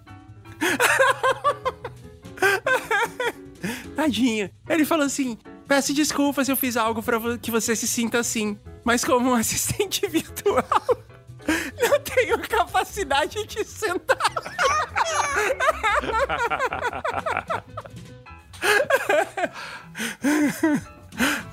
tá bom. Eu estava feliz com a minha decisão, mas isso foi só até eu receber um e-mail da empresa informando que um hacker tinha invadido nossos sistemas e que todas as ações da startup haviam sido vendidas. Mano. Um hack chamado Arya. É, a área é só um cara dentro da máquina, né? Literalmente dentro, assim, do, do desktop, né? Uma caixa de papelão, né, com umas bolas desenhadas, umas lâmpadas enfiadas. Aí ele invista seu dinheiro na empresa. Coloque o seu dinheiro na minha boca. Aí, tipo, você joga né, dentro da caixa de papelão. Gente, essa imitação de robô do Caio. Muito bem, agora me traga um MacBurger. Eu falei MacBurger, nem existe isso. Maravilhoso o MacBurger, cara. Foi perfeito. Incrível. Bom, e a gente tá rindo aqui, a moça perdeu todas as economias dela. Ah, Mas de um jeito engraçado. É. Eu fiquei em pânico. Tudo que eu tinha investido tinha desaparecido em um piscar de olhos. Eu liguei para o meu chefe para perguntar o que estava acontecendo, mas ele não atendeu o telefone. Então eu fui até o escritório da startup para descobrir o que tinha acontecido. Quando eu cheguei lá, eu encontrei meu chefe conversando com um homem estranho. Caraca. Eu perguntei ao meu chefe o que estava acontecendo e ele disse que não tinha ideia do que eu estava falando. Foi então que o homem estranho se apresentou como um detetive particular e disse que estava investigando a empresa por suspeita de fraude financeira. Meu Deus! E ele estava fantasiado de robô. Exatamente. Ele estava comendo um McBurger.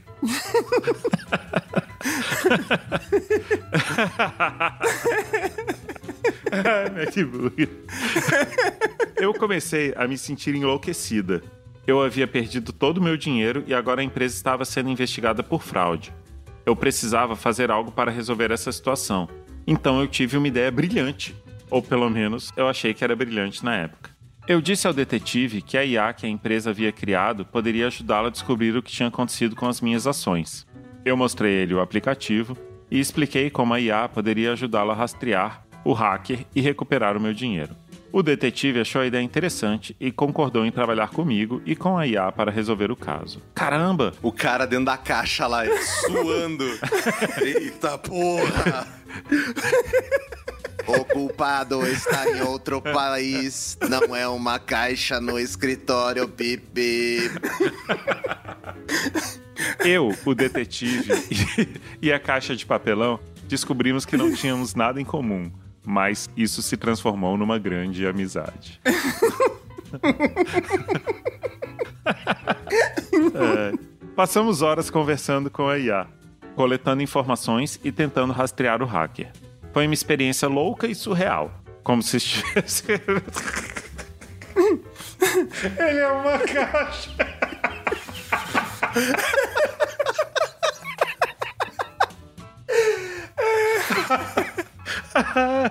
Ai, ai, não tenho condições. Peraí. Ah, como se estivéssemos em um filme de ficção científica. A IA era incrivelmente inteligente e nos ajudou a descobrir pistas que nem mesmo o detetive conseguiria encontrar sozinho. Claro que não ia conseguir, porra! Era o culpado dentro de uma caixa! Parece que temos um Sherlock. Depois de uma longa investigação, finalmente encontramos o hacker. Ele era um ex-funcionário da empresa que tinha sido demitido há alguns meses e estava com raiva da equipe e morava numa caixa. Não. Ele conseguiu invadir o sistema e vender todas as ações, pensando que isso prejudicaria a empresa. Com a ajuda da IA e do detetive, conseguimos rastrear o dinheiro e recuperá-lo. Foi um alívio enorme ver todo o meu dinheiro de volta na minha conta bancária. Mas a história não terminou aí. Claro, tem a caixa ainda, né? Não, e eles viveram uma grande amizade. O detetive acabou se revelando um fraudador e tentou roubar o dinheiro que havíamos recuperado. Que isso, gente? Que loucura! Meu Deus. Gente, que isso? Felizmente, a IA detectou o golpe e alertou a polícia, que prendeu o detetive e o levou para a cadeia. O levou para a cadeia? Não, Não é possível, cara. não. É, deu tudo certo demais. em muito pouco tempo. Em um parágrafo teve uma mega reviravolta. Sim. Parágrafo de três linhas. Depois de toda essa confusão, eu me senti exausta, mas também aliviada e grata pela inteligência artificial ter me ajudado a resolver esse caso. Eu aprendi que a tecnologia pode ser poderosa, mas é importante usá-la com sabedoria e cuidado. Agora, eu olho para trás nessa aventura como uma história maluca e divertida para contar aos meus amigos. É isso. Essa foi a aventura mais louca da minha vida e eu queria compartilhá-la com vocês. Espero que tenham gostado da história. Beijos, amiga da caixa. Temos dois filhos, Salaminha e Robozete.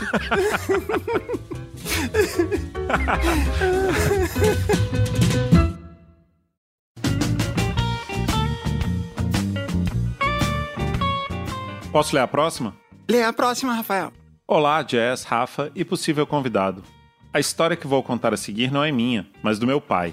Poderão encaixá-la em Histórias das Antigas ou Histórias de Crianças, porque é uma história de molecagem do meu pai e dos meus tios em 1951, uma das minhas favoritas. É o tipo de história das antigas que a gente quer. Mudei os nomes nessa história a pedido do meu pai. Escolhi nomes de personagens de Tom Sawyer, uma aventura clássica de crianças, mas por favor fiquem à vontade para mudá-los novamente e fazer a sua mágica. Eu acho legal o Tom Sawyer que ajuda a gente a ambientar naquela ideia assim do, do menino de camisa de botão, suspensório boina e bermuda Chapéu. e sapato de couro e andando pela rua onde tudo é sépia e tem frutas na calçada. E tem crianças vendendo jornal. E as crianças vendem jornal e com o dinheiro que elas ganham do jornal, elas compram cigarros. É engraçado, porque é verdade. Elas compram cigarros e voltam pra casa pra esposa deles. é isso. Você sabia que Jack Daniels, o fundador da, do whisky Jack Daniels, ele começou a trabalhar aos seis anos de idade? Caraca. A fábrica do de Jack Daniels é tipo uma plantação, né? Eu sei porque eu fui lá visitar, então por isso que eu, que eu aprendi essas coisas todas. É tipo uma plantação e ele foi trabalhar lá, né? Tipo, um trabalho de, tipo, fazer um mosto, né? Fazer igual, tipo, cerveja, deixar lá fermentar, depois filtrar. Esse tipo de coisa. E quando ele tinha, sei lá, tipo, nove anos, ele comprou a fábrica. Caraca. Não, acho que era quando ele tinha uns 12 anos. Ele virou o chefe e comprou a fábrica. Ele era o chefe das pessoas aos 12 anos. E ele morreu, tipo, antes dos 30. Lógico, né? Primeiro tipo, porque ele bebia uísque desde os 6 anos. E ele tinha 1,40m de altura também, tá aí explicado. E ele tinha. Ele deixou um cofre cair no dedão dele, nunca tratou, ele infeccionou e morreu. Nossa, que triste, que história triste. É, é triste em todos os níveis. Sim, Exceto que o legado dele vive. É verdade. Tá aí uma história das antigas também, e de crianças. Aqui em casa eu sou o Júnior, isso é verdade. O que me torna então Tom Sawyer Jr., pois meu pai é o Tom Sawyer. Esta história se passa na cidade de Muzambinho, interior de Minas Gerais, em 1951, ano em que nascia Joey Ramone e Getúlio Vargas assumia seu segundo mandato como presidente da República. Me pergunto o que mais teria acontecido esse ano. Não, pera. Muzambinho é onde nasceu o Milton Neves, que hoje mora no céu. Exatamente. Exatamente, a terra de, de Milton Neves. Aham, sim, isso é maravilhoso. É, um abraço, né? Pra Muzambinho. Um abraço. Um abraço para todos os muzambienses. Mais importante do que o que aconteceu em 51 é isso, é que é em Muzambinho. Muzambinho é a capital do debate esportivo. Exato. Meus avós paternos tiveram oito filhos. Meu avô era feitor na antiga Companhia Mogiana de Estradas de Ferro, e eles se mudavam muito por causa do emprego dele, principalmente para cidades do sul de Minas Gerais e interior de São Paulo. Na época dessa história, meu pai tinha seis anos. Meu tio, Huckleberry Finn. meu tio, Huckleberry Finn, tinha nove. E meu tio, Joe Harper, onze. Imagina o dono da venda lá de Muzambinho, né? Muzambinhos secos e molhados. Imagina ele falando Huckleberry Finn e Joe Harper. Ô, seu Sawyer, seu Sawyer, o- os meninos vieram aqui hoje, o Huckleberry e o Joe Harper. Joezinho e o Huckleberryzinho. Eu acho que daqui pra frente você devia falar Huckleberryzinho e Joezinho. Tá, ok.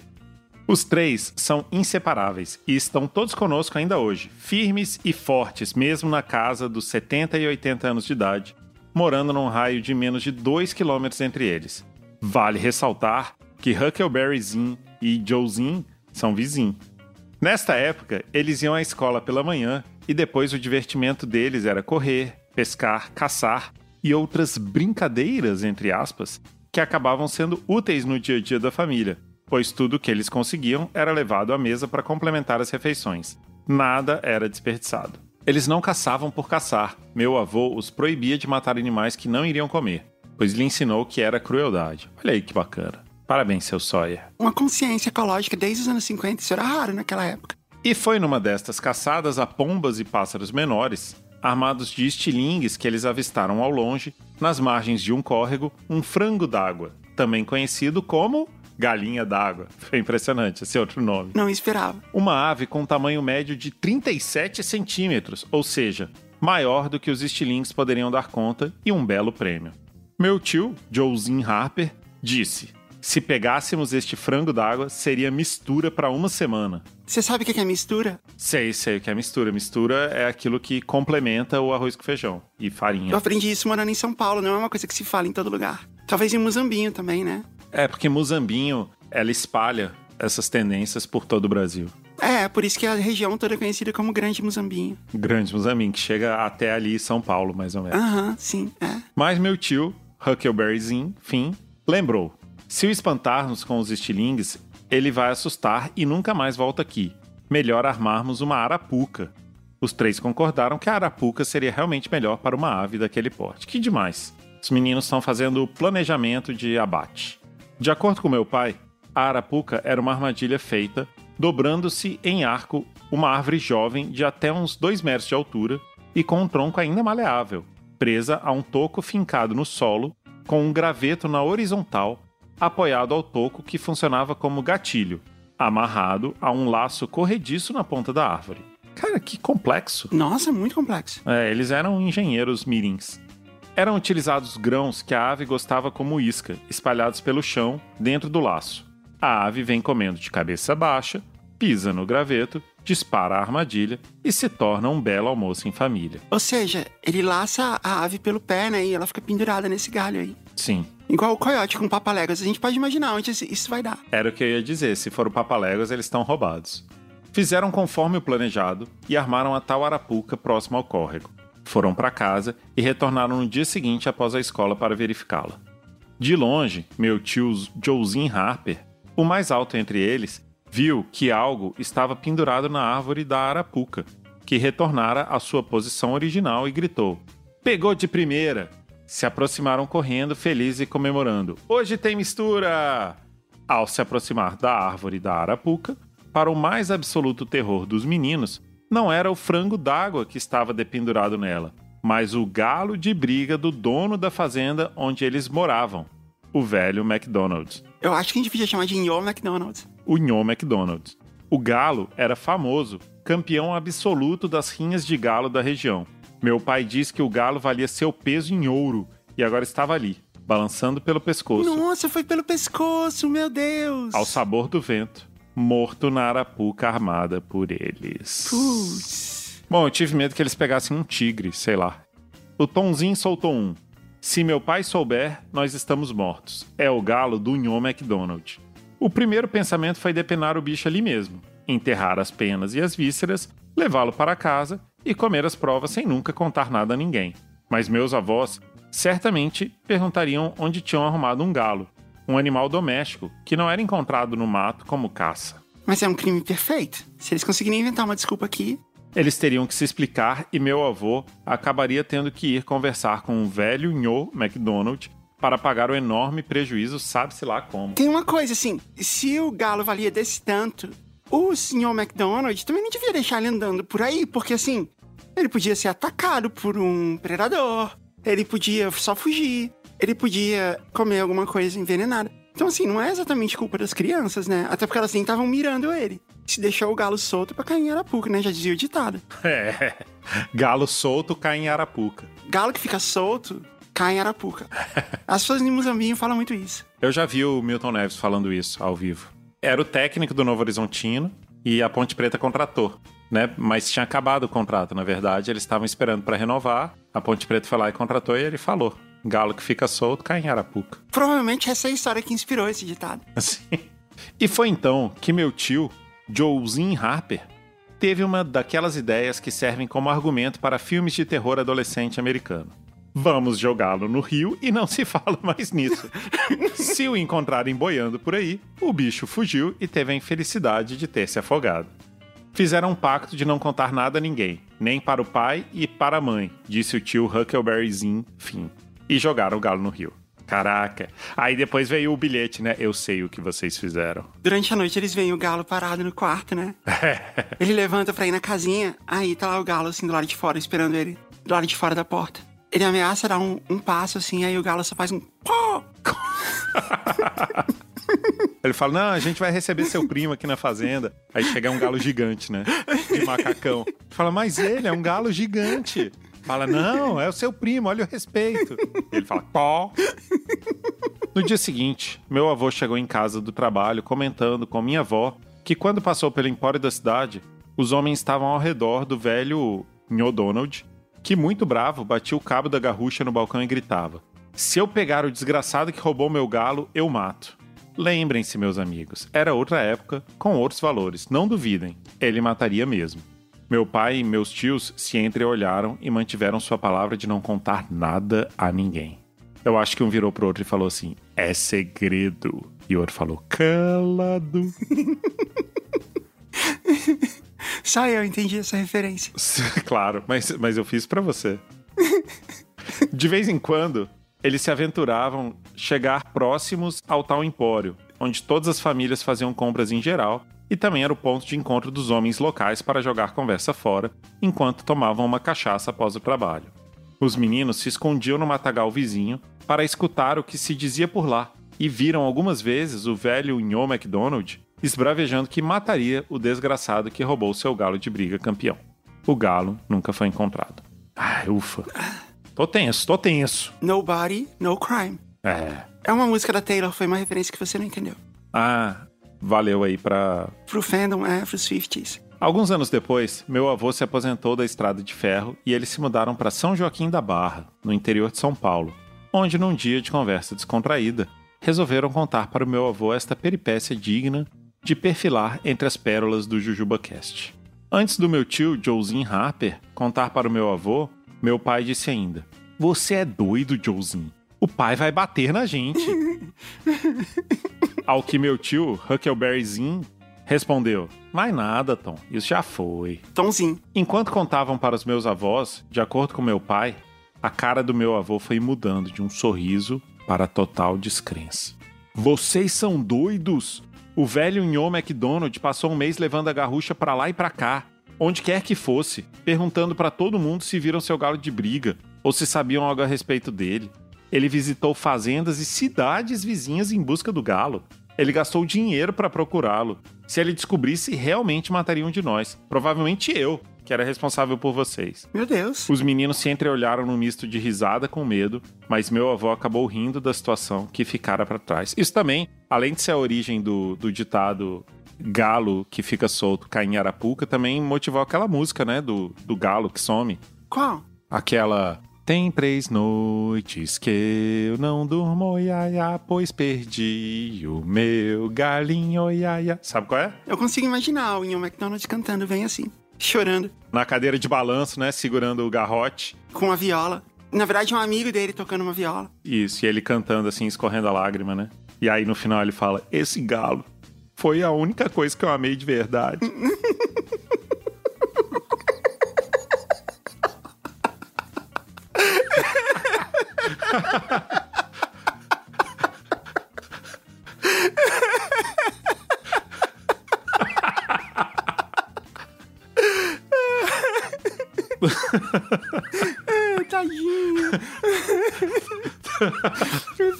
galinho, tadinho. Perdeu o galinho. Tem muitas outras histórias deles, bem como histórias do meu avô, das quais minhas favoritas são as de assombração, que ele via enquanto trabalhava como feitor na estrada de ferro, nas madrugadas, somente sob a luz do luar. Mas isso fica para um próximo e-mail. Olha aí, talvez o castelo dele também seja no luar. Manda outro e-mail. Manda outro e-mail, por favor. Contando essas histórias. Nossa, Estamos esperando. Espero que vocês gostem da história. Sou um orgulhoso membro da bolha e falo pelos cotovelos de vocês para todo mundo. Afinal de contas, vocês vêm sendo fundamentais para mim neste momento de pandemia, pois sinto que são amigos com os quais dou risada e me emociono todos os dias. Parabéns pelo excelente trabalho, cuidem-se. Abraços. Um abraço todos os descendentes da grande Mozambinha. da Grande Muzambinho e para toda a galera do Tom Sawyer. Pãozinho saia.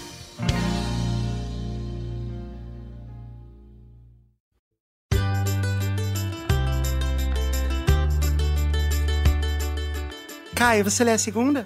Leio.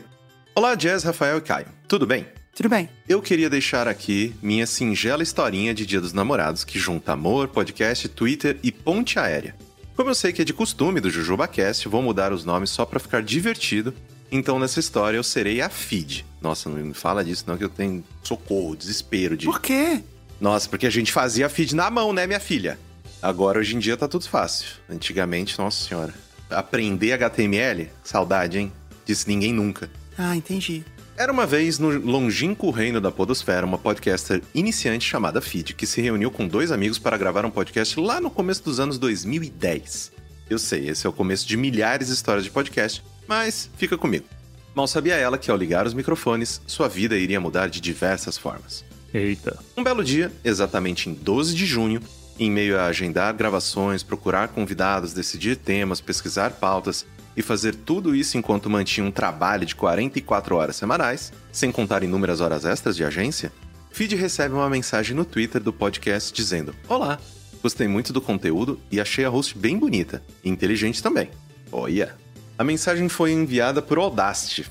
Que audácia. Coloca o programa aí melhor, não? Às vezes é por isso, né? Audacity. É, porque ele é gratuito, né? que também iniciaram podcast recentemente. A conversa fluiu sobre o que cada um ouvia, onde moravam, profissões.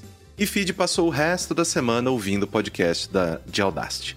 Do Twitter, a conversa foi para o Facebook, que ainda era usado na época, e depois para o Zap Zap, porque Audacity teve a conta invadida.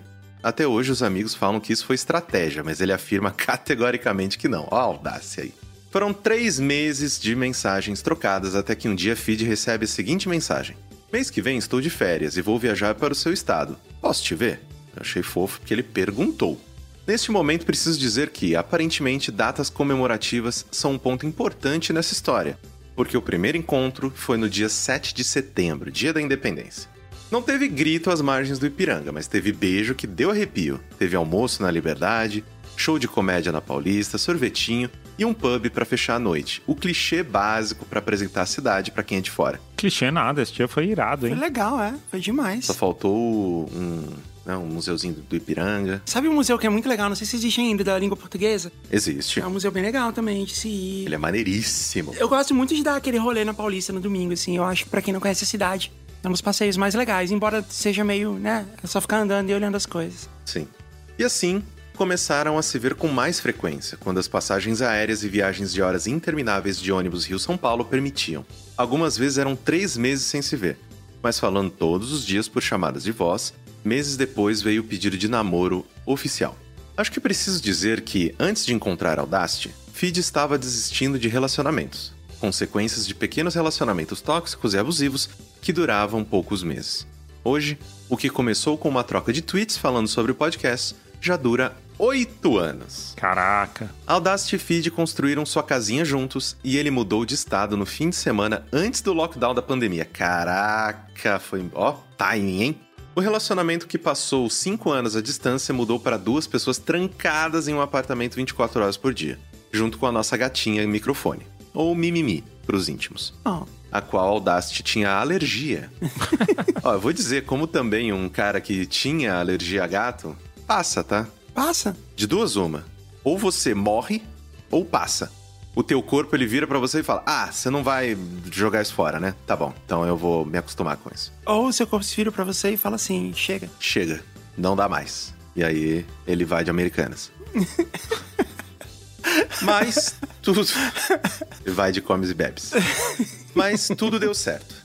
Crise de rinite alérgica, apelos que acabaram e quatro doses de vacinas depois, hoje a Audacity edita os podcasts de feed e continua seu próprio conteúdo que está com quase 10 anos. Uau! A gatinha microfone acompanha todas as gravações e, só de vez em quando, acontecem algumas pequenas brigas por quem vai usar o estúdio de gravação da casa naquela hora. Esse ano teve até uma viagem de lua de mel, que passaram oito anos se prometendo desde que se conheceram, mas teve que ser adiada pela pandemia. Talvez a nota de rodapé dessa história não seja exatamente sobre podcast, namoro namoros a longa distância, dificuldade para se ver com a saudade apertando o peito ou encontrar pessoas aleatórias nas redes sociais com assuntos e interesses em comum. Mas, para mim, é sobre ser uma pessoa neurodivergente, com um transtorno mental que é considerado uma deficiência, que achava que precisaria ficar com alguém porque se interessavam por mim e não o contrário. Alguém que nunca se encaixou e sempre ouviu que ia ficar sozinha por escolher demais. Alguém com uma autoestima baixíssima, não só pelas marcas deixadas por abusos psicológicos, Nossa. mas que foi rotulada a vida toda. E, mesmo com tudo isso, foi possível encontrar alguém que me ama com meu TDAH, minha depressão, minhas ansiedades e crises e me ajuda sem me fazer sentir um fardo ou um peso.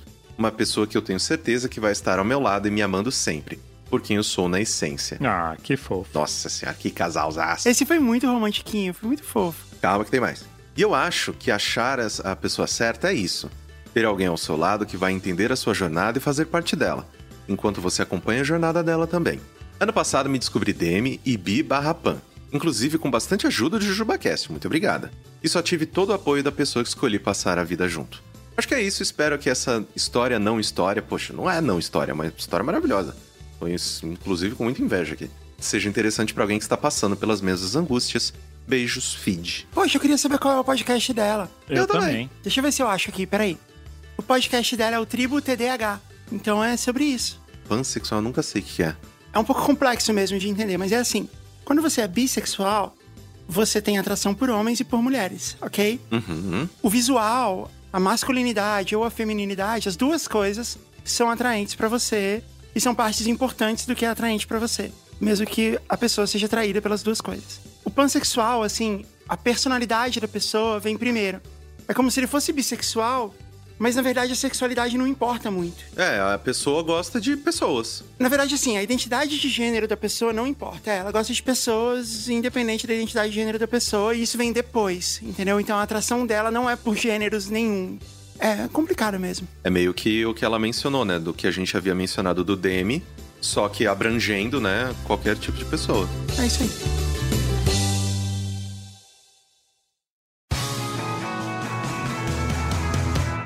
Caio, você lê a primeira história pra gente? Pra já. Olá, Jazz e co-hosts do JujubaCast. Tudo bem? Tudo ótimo. Me chamo Jess, que eu acredito que de- deve ser de Jéssica, conhecida no meio otaku como Kirimi, e vim aqui pra contar a minha história de amor com o Bruno, também conhecido como Tayoko. Tayoko. Fique à vontade para ler essa história com os nomes mesmo, pois será um presente para ele que ama o trabalho de vocês. Conto com a criatividade de vocês, pois vou precisar de alguns nomes ao longo da história. Menos para o meu ex, ele não merece essa honra. Mas o meu apelido e o do Tayoko são importantes serem mantidos. Tá bom, então Kirimi e Tayoko são os protagonistas. O meu ex vai ser sempre meu ex. E os outros personagens a gente dá nome pra eles, tá bom? Isso, a gente inventa do nada. Capítulo 1 Aos tropeços. Tudo começa quando eu tinha 17 anos, há quase 15 anos atrás. Eu era uma das melhores alunas da minha sala, vivia as brigas com a minha mãe e tinha um namorado, né, o, o ex, de quem eu gostava muito, mas me tratava incrivelmente mal. E acabou me isolando da minha família e amigos. Mas isso é assunto para outro programa. No meio disso, eu consegui meu primeiro emprego, numa locadora de DVDs de bairro. Caraca, saudade de locadora. Nossa, que emprego bom, hein? Porra! Todo mundo tem saudade da locadora. Mas assim, de certa forma, a gente tem, né? Eu vi um quadrinho, alguém falando isso assim, tipo, tem uma criança falando com o pai, pai, o que, que era o Blockbuster?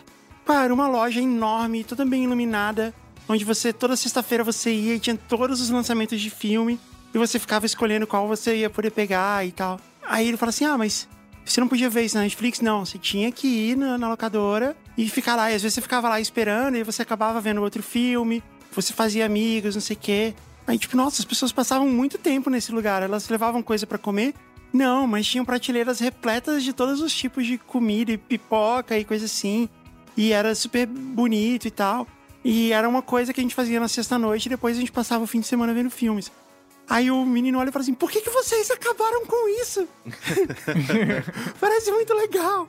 E era mesmo, vai, era muito legal. Era mesmo. Era mais legal do que ver o filme em si. Muito mais. Porque geralmente eu também eu só pegava lixo. Tomate assassino, minhoca gigante da terra. Eu só assistia essa Tremor. Só coisa horrorosa eu alugava. Centopeia humana. Nossa. Na esquina de cima de onde eu trabalhava, abriu uma lojinha que vendia produtos como mangás, chaveiros, plaquinhas, bottoms, touquinhas e todos esses produtos otakus, que normalmente só se encontram em eventos. Eu passava por lá todos os dias e acabei fazendo amizade com a dona da loja e com sua filha recém-chegada do Japão. Como sempre gostei dessas coisas, passei a frequentar a loja todos os dias depois do trabalho, horário que a loja estava vazia, para conversar e comprar isso ou aquilo. Vale frisar que eu passava a maioria dos dias sem fazer nada, pois o mundo estava descobrindo que na nova internet da época, a banda larga, permitia você baixar e ver seus filmes favoritos em casa. Só na quarta-feira, dia de promoção, é que as coisas ficavam realmente movimentadas. Num desses dias iguais, eu entrei na lojinha e estava conversando com a a dona da loja. O nome da dona da loja pode ser Skittles. Tá bom. Estava conversando com a Skittles quando entra um garoto da minha idade, mochila de lona verde nas costas, com um mouse como um chaveiro, touca de lã e braços compridos demais para o seu tamanho. Bela maneira de descrever o seu atual namorado. Estilo puro. Assim que ele entrou, eu comecei a me despedir da Skittles e fui embora. Dona Skittles, né? Porque ela é a dona da loja. Dona Skittles, é verdade. Eu comecei a me despedir da Dona Skittles e fui embora. Me posicionei para atravessar a rua, atravessei, andei até o outro lado, tropecei na guia e caí. Tadinha. Meu Deus. É, só faltava estar com uma torrada na boca. Aquelas quedas em que. Ah, porque, porra, A cena clássica. vai fazer cosplay de, de Sailor Moon, faz direito. Aquelas quedas em que você vai pra um lado, a bolsa pro outro e o conteúdo da bolsa, bem como minha dignidade, se espalhara por todo lugar. Quando percebo, o garoto que havia entrado na lojinha apontava pra mim e ria de forma espalhafatosa, enquanto a dona Skittles insistia pra que ele fosse me ajudar. Seu namorado é um grandíssimo filho da puta, só queria dizer isso. ele veio, estendeu a mão pra me ajudar a levantar e perguntou se estava tudo bem. Morrendo de vergonha, respondi um aham, quase inaudível. Ele então ajudou a juntar as minhas coisas e perguntou onde eu morava. E eu disse que era perto, no condomínio. Condomínio Boneco do Bart. né? Boneco, tinha vários bonecos lá, boneco do Bart. E eu disse que era perto do condomínio Boneco do Bart.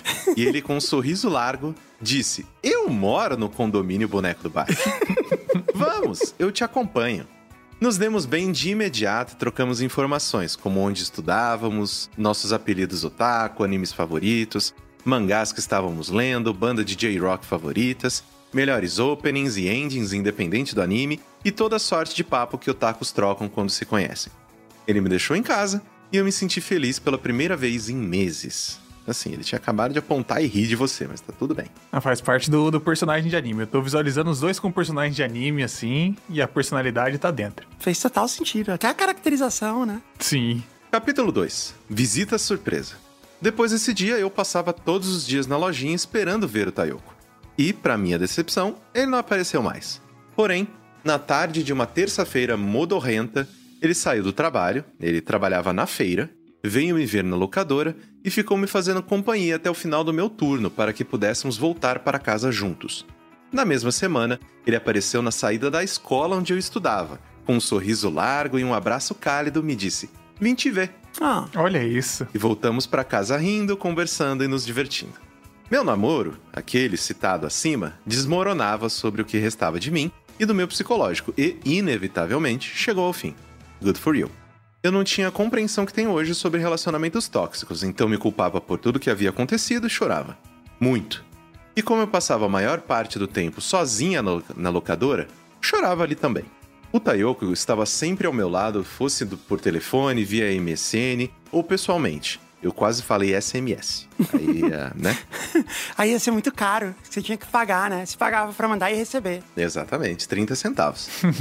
Ou pessoalmente, ele sempre tinha uma palavra de consolo, um abraço e uma tortuguita de morango pra me fazer sorrir nos piores momentos. Pô, tortuguita de morango faz qualquer pessoa sorrir mesmo, né? Faz, Hum, faz. delícia. Eu vi essa semana um, um pavê que era o formar em cima, ele era feito um ringue de tortuguita. Tinha duas brigando no meio e um monte assistindo ao redor. Fantástico. Que ótima ideia. Ele era a melhor parte do meu dia, da minha semana e, inevitavelmente, nós nos tornamos melhores amigos. Contávamos tudo um pro outro, desde coisas do dia a dia até segredos profundos. Até que um dia ele me confidenciou que havia reencontrado uma garota com quem ficou na adolescência e que ainda nutria algum sentimento por ela. Resultado, ele começou a namorar. Ah, não, não. Pá, pá, pá. Capítulo 3. Dois eventos. Pois é, o Tayoko começou a namorar a... A fita VHS do Titanic. VHS Titanic, tá bom, ok. Pois é, o Tayoko começou a namorar a VHS do Titanic. Ela era uma menina de interesses bem diferentes dos nossos. Que é dupla, né? Dupla, dois VHS. Ela era super alta. Ela dizia que anime era coisa de criança, um insulto para otakus adolescentes, e desdenhava de tudo que acompanhava a cultura pop japonesa. Agora era a minha vez de ouvir lamentos dele e aconselhar paciência e dedicação. Eu ouvia bastante sobre a fita VHS do, do Titanic. e ela. e... que desgraça, né? Sei lá, assim, no filme e tal, aí eu, eu para do nada, sei lá, o que, que aconteceu? Ah, é duas fitas. eu fiquei desesperado quando eu aluguei Gladiador e era duas fitas e não veio a outra. Eu, Meu Deus! Nossa. Aí você abre e tem outra fita, né? Veio trocado, né? Tem o filho do Máscara. Ou então tem duas primeiras partes. Alguém tá com as duas segundas partes. Que inferno. Filho do Máscara. Porra, era um filme que tinha VHS. Já é o nome do próximo personagem que apareceu. É, exatamente. Eu ouvia bastante sobre a fita VHS dupla do, do Titanic e ela ouvia bastante sobre mim. E, para que o ciúme dela não fosse alimentado, nós tivemos a ideia de levar ela a um evento que teria em nossa cidade, para que pudéssemos nos conhecer. Bom, não deu certo. Além de ela ter detestado o ambiente de música japonesa, barraquinhas e cosplay, ela mal quis falar comigo, pois eu estava de cosplay de Winry de Full Metal Alchemist, que a gente já encontrou este anime antes no jogo desse programa. Uhum. A primeira versão do anime, no caso, ela mencionou aqui. Infelizmente não tenho fotos desse evento. E ela achou que eu estava me exibindo. Spoiler, eu não tava. Ela ficou bem irritada com a situação e ambos foram embora. Eu fiquei lá com duas amigas e me diverti horrores. Contando isso pra ele depois, ele ficou bem chateado em ter ido, porque eles discutiram o caminho todo até a casa dela. O namoro deles prosseguiu aos trancos e barrancos e uma nova chance de aproximar nós duas apareceu. Um segundo evento de anime. Porra, aí vocês estão, né? Vocês estão de sacanagem, né? Porque ela não curte, né? É, não, vamos levar essa pessoa para um ambiente que ela detesta, que ela tem ojeriza. Vai ser um ótimo dia para todos os envolvidos.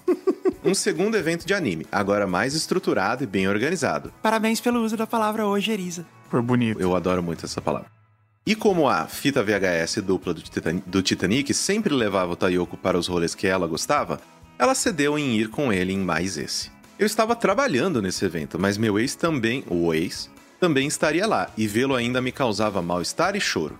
Ele tentava aquelas abordagens do ex que virou amigão e que ainda joga tudo que deu errado no namoro na sua cara. Nossa, que canalha. Ô, amiga. É o pior de todos. Daqui eu pariu, hein? Sai fora, bloqueia esse cara. Assim, não dá pra bloquear na vida real, né? Só você der uma cadeirada na cara, na face do, do, do maluco, né? É, verdade. É Aquele episódio do, de Black Mirror, né? Que a pessoa nem aparece, aparece só um borrão. Que humilhação, né? Mas eu só me sentia pior. A equipe do evento foi maravilhosa comigo, sempre me protegendo dele.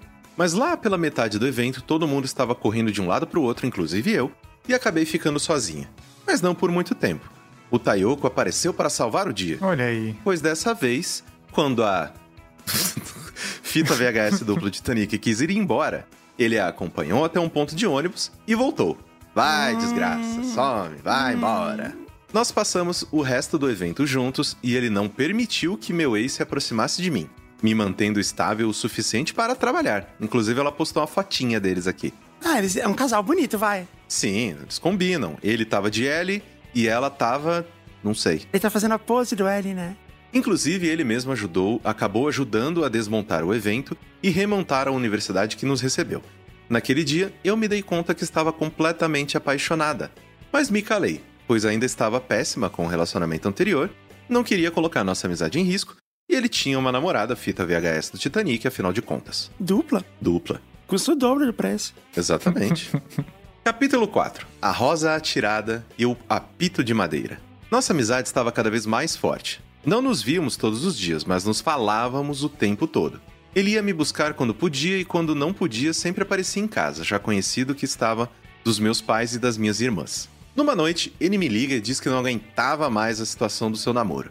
Ele levou uma rosa de presente para a fita dupla do Titanic e ela tratou com o maior desdém do mundo, chegando a jogar a rosa de lado. Ih, Ah, não. Essa mulher também tá de sacanagem, né? Pelo amor de Deus, quem é essa pessoa? Ele também me disse que passaria um fim de semana na praia com a mãe e a irmã e que seria bom para ele repensar o que estava acontecendo.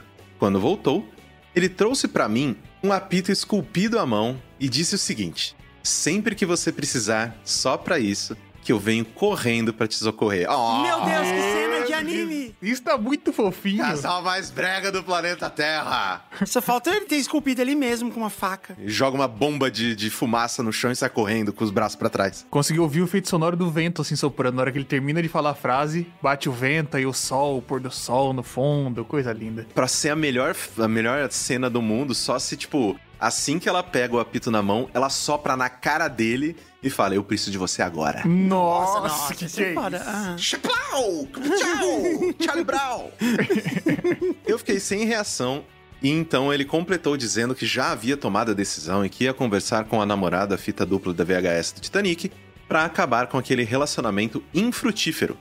Perguntei a ele mais de uma vez se ele tinha certeza do que ele estava fazendo, mas você também não se ajuda, né, amiga? Nossa, pelo amor de Deus. Pô, só deixa. Livramento, gata. No caso deles, nem se pergunta, fala, ah, vai. Você tá saindo de uma friend zone, que é uma coisa raríssima de acontecer. E você tá, tipo, dificultando ainda. Eu perguntei a ele mais de uma vez, né, se ele tinha certeza do que estava fazendo, e mais de uma vez ele respondeu que sim. Eu acredito que a fita dupla VHS do Titanic não era uma má pessoa, mas eles não estavam na mesma sintonia, o que acabava gerando muitas brigas entre eles. Um exemplo disso é que ela o obrigava a frequentar a igreja onde o pai dela era pastor só para que pudessem se ver. Nossa, pelo amor de Deus. É, não, nada a ver um com o outro. Depois do término, eu ainda tinha dúvidas do que fazer.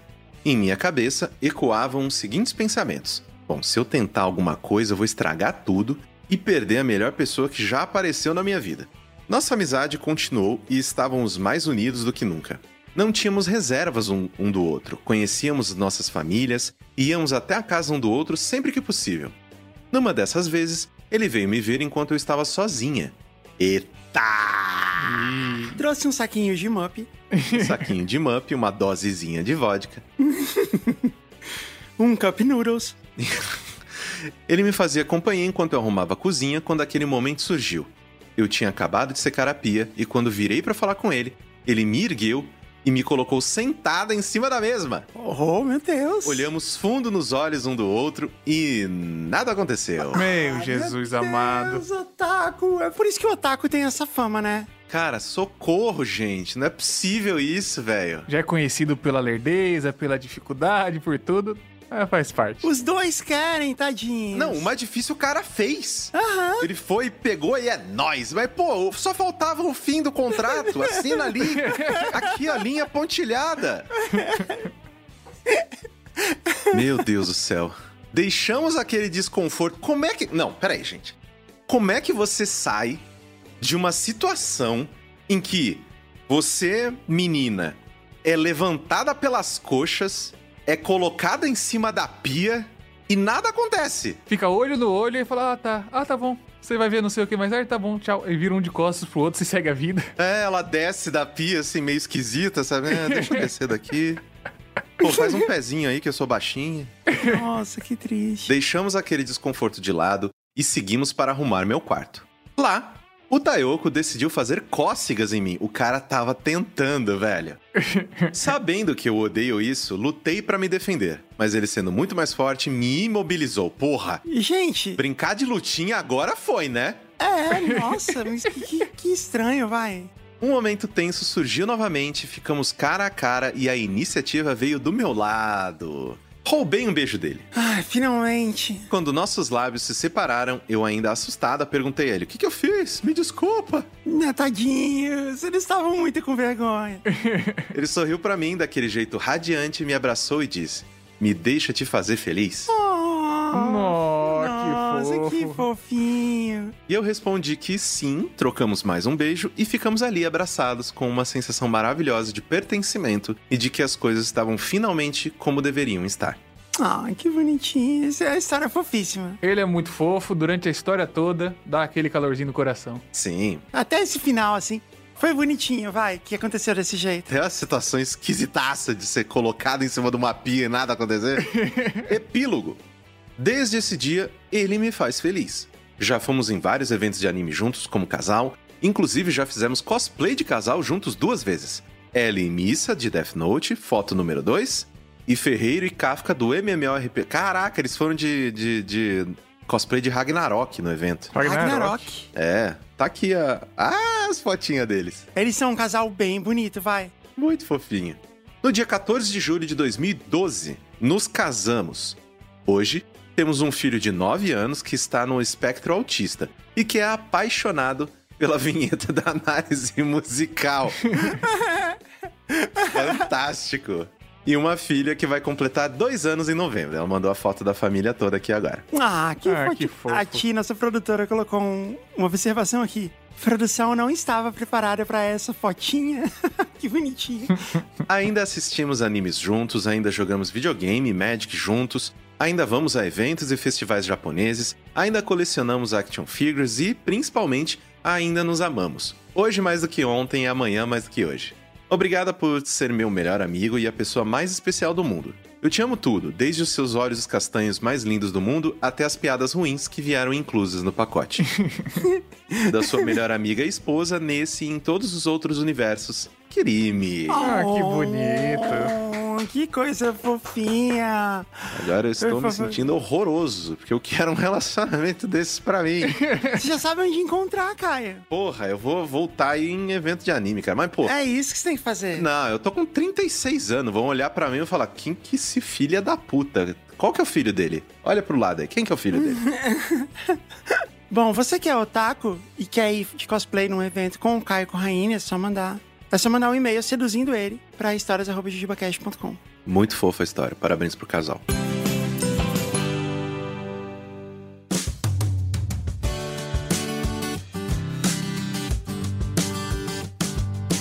Ok, eu vou ler a próxima, tá? Bora. Olá, Jess, Rafa, Caio, demais meninas do elenco e possíveis convidadas. Meu nome é Ulisses e acho que seria legal manter os poucos nomes que aparecem na história. Que pode ser de show, de perrengue, de aventura. Ah, tá bom. Ele só tá dizendo que a gente pode manter o nome. Ele mandou um nome pra história em busca de um ídolo. Faixa 1, Nosso Sonho. O ano era 2007, um tempo em que os artistas dos anos 90 ainda não haviam voltado aos holofotes com aquele ar nostálgico que costuma chegar décadas depois do auge quando eles viram atrações de festa de formatura, de reality shows e de filmes adultos. Dele, eu era fã de verdade, raiz, desde o início. Klaus Sirley Jovencio de Souza, o meu ídolo de infância, o MC Bochecha. Você sabia que o nome do Bochecha era Klaus Sirley? Klaus Sirley. Não. Realmente é uma novidade. Eles podiam ser tipo Claudinho e Clau. Clau e Clau, né? Ou Claucirley e Jovencio. Também. Jovencio é um nome bonito. Eu estava no meu último ano de graduação, morava em Viçosa, em Minas Gerais, e tinha ainda um último desejo que queria cumprir antes de receber o diploma e deixar a cidade universitária para sempre. Assistir a um show do Bochecha. Meu amigo Matheus, o Moicano, ou Cano para os íntimos, compartilhava comigo a admiração pelo cantor e a meta. Ainda o veríamos juntos, antes de concluirmos o curso. Havíamos feito esse pacto meses antes e aguardávamos só o universo providenciar a oportunidade. Em um fim de tarde despretensioso de inverno, eu assistia qualquer coisa na TV, até que, entre um comercial e outro, uma propaganda mudaria todos os meus planos para os próximos dias. Festa da cidade de Guiricema. Dia tal, não sei quem. Dia tal, outro não sei quem. E dia tal, bochecha. Anunciava eufórico o narrador, como se falasse para mim. Meus olhos brilharam como brilhariam os do Ulisses criança. Agora eu entendi porque é nosso sonho no começo. Não vai terminar. Nosso sonho não vai terminar. Vai lá. Falei com o Cano, que prontamente topou participar do evento e chegara a hora. Quando a hora chegasse, é isso que ele quis dizer. Né? Ele usou aqui muito bem usado o pretérito imperfeito. o próximo passo foi tentar me lembrar qual dia da semana seria o show e descobrir onde era a tal Guiricema. A gente não tinha ideia. Fizemos uma busca online e no site oficial do Bochecha vimos no menu Agenda. Sexta-feira, Guiricema, entre parênteses, a confirmar. Hum. Essa maldita ressalva, entre parênteses, nos deixou com a pulga atrás da orelha. Eu tinha um amigo que fez a camiseta da banda dele, eu não lembro qual era a banda. Mas era uma banda lá de Brasília, assim, underground. Tinha, assim, Tour, Banda X, sei lá, 97. Aí tinha, assim, Teatro Garagem, dia tal, Casa do Teatro Amador, dia tal. Aí tinha, assim, Nova York, Paris, Tóquio, não sei o que, tudo. A confirmar, a confirmar, a confirmar. Legal. Melhor estratégia para promover, né? Não é? Essa banda é uma banda internacional. A confirmar. A confirmar. É. Desistiríamos em nome da incerteza? Não, claro que não. Recordamos que um dos nossos amigos da faculdade, certa vez, havia tido um breve affair com uma moça da cidade aonde pretendíamos aportar. Saímos à procura da garota. Viçosa é uma cidade pequena, mas cedo ou mais tarde todo mundo se esbarra. Após alguns dias, a avistamos em um bar pela madrugada e ela nos confirmou a grande atração do funk em sua terra natal. Contudo, nos revelou não gostar do estilo e declarou que sequer daria as caras na festa no próprio quintal. Azar dela, pensamos, enquanto ouvíamos detalhadamente as indicações de que conduções deveríamos nos valer para nos dirigirmos ao palco em que realizaríamos o nosso sonho. Que bonito. A moça também nos passou alguns contatos que poderiam nos ser úteis. Ela era filha do prefeito. Ô, louco! Caramba! Tá aqui o telefone do prefeito, fala com ele. Cabe dizer aqui que nenhum dos telefones jamais nos atendeu. Mas o que importava era a confirmação de que o show estava mesmo marcado. Reafirmamos, a gente iria mesmo ao show do MC Bochecha. Na tarde de sexta-feira, eu e meu parceiro de aventuras nos encontramos, tomamos um ônibus local e partimos rumo à felicidade. Nosso destino inicial era a entrada da cidade de Viçosa, de onde, segundo nosso plano perfeito, pegaríamos rápido uma carona até Visconde do Rio Branco, a 40 quilômetros dali, onde então pensaríamos as próximas etapas. A confiança e o otimismo da juventude são mesmo louváveis. Eles simplesmente acharam, ah não, lá a gente pega uma carona e vai dar tudo certo, é isso? É, no interior tem disso, né? Mas é uma imprudência, uma temeridade de sair contando. Ah lá, a gente dá um jeito, né? Eu já fui pro interior do Goiás algumas vezes e é assim que a galera faz, porque não tem ônibus o suficiente o dia inteiro. Você vai lá e fica tentando uma carona. E como tem muito, tem muita caminhonete que você sobe na caçamba da caminhonete, quer dizer, você não, não oferece tanto risco ao motorista, eles paravam. Eu já peguei umas caronas assim. Ah, mas subir na caçamba da caminhonete só em 94, né? Hoje em dia acho que é mais difícil. E você tá vendo, TG, essa história também é de como chegar ao show. É sempre, é sempre um perrengue. Ainda mais em Glicema. Passou um carro e não parou. Passou outro direto. Mais um sem nem reduzir a marcha. Até que um parou, mas não foi pra gente e levou outro pessoal que também suplicava transporte gratuito na estrada. A cena se repetiu infinitas vezes até que o sol jazeu e o crepúsculo noturno coloriu o firmamento. Nossa. É porque ele é fã do, do Bochecha e o Claudinho Bochecha, eles usavam as palavras assim nas músicas, né? Aham. Aos poucos, toda espécie de mochileiros encontrou um ombro amigo motorizado e sobramos apenas nós dois no misterioso asfalto intermunicipal. Entreolhamo-nos, indecisos, prestes a esboçarmos as primeiras palavras de fraqueza e cogitar a hipótese de retornar aos lares com o rabo entre as pernas. Eis que a gente recebeu um sinal. Deveríamos permanecer. Um micro-ônibus particular passou lentamente e em seu dorso observávamos grafado em letras garrafais. Claudinho Turismo. É, isso foi um sinal. Não pode ser coincidência. Sim, o quase irmão de Bochecha, peça fundamental em alçar a dupla ao sucesso no cenário nacional, falecido anos antes, tratara de nos encorajar. Foi ele que mandou. Foi, foi um sinal. Ou, pelo menos, preferimos interpretar assim. A saga persistia. O veículo também não parou para nos levar, mas nos fez acionar um imediato plano B. Recorrer à rodoviária em busca de uma combinação de ônibus até a não distante Guiricema, a 50 quilômetros de nós. Faixa 2, quero te encontrar. Obrigada, Mari. De nada. Naquele mesmo dia, mais cedo, a gente havia se informado sobre os horários de ônibus.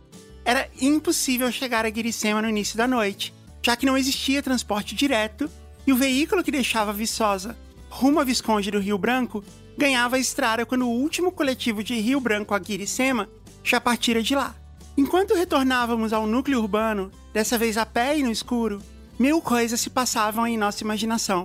Mas a imagem mais forte era de um bochecha animadão, fazendo aquela dancinha meio bizarra, com uma mão no nariz, enquanto o outro braço balança freneticamente. É mesmo. Nossa, sabe aquela dancinha, né? Que parece que ele tá mergulhando assim, ó. A dança que o consagrara, mais uma vez aqui com o uso correto do pretérito imperfeito.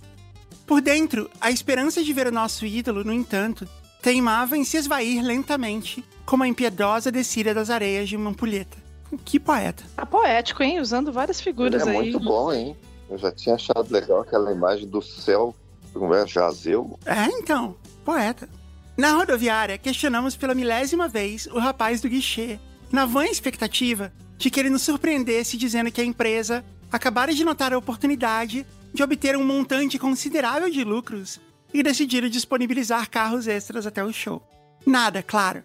Lembramos que, poucos meses antes, os garotos do Los Hermanos haviam tocado em Ouro Preto e uma infinidade de vans e ônibus transportaram centenas de pessoas de Viçosa até a cidade histórica, o que não tinha qualquer relação com a nossa busca, é verdade, mas nos dava a sensação de viver em um mundo injusto. Total. A única opção era viajar até Visconde de Rio Branco no ônibus que partiria em poucos minutos e de lá nos virarmos.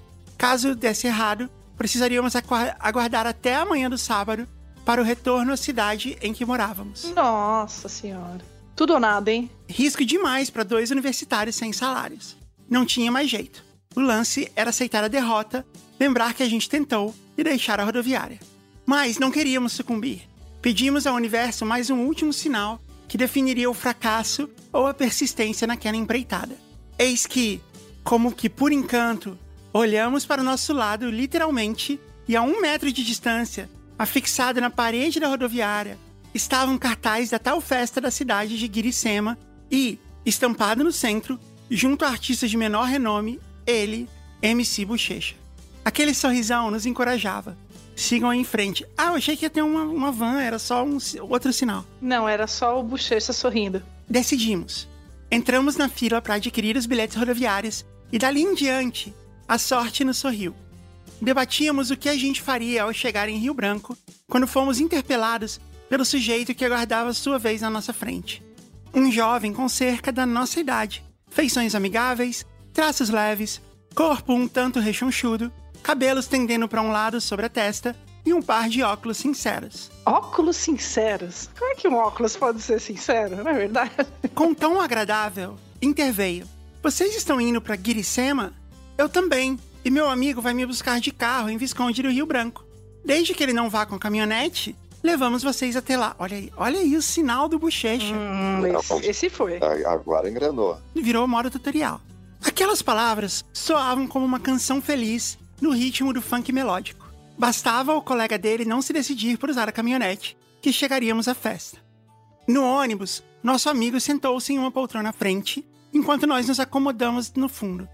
A gente estava contente, falávamos sem parar, prevíamos nosso futuro profissional que, naquela época, nos parecia tão longe.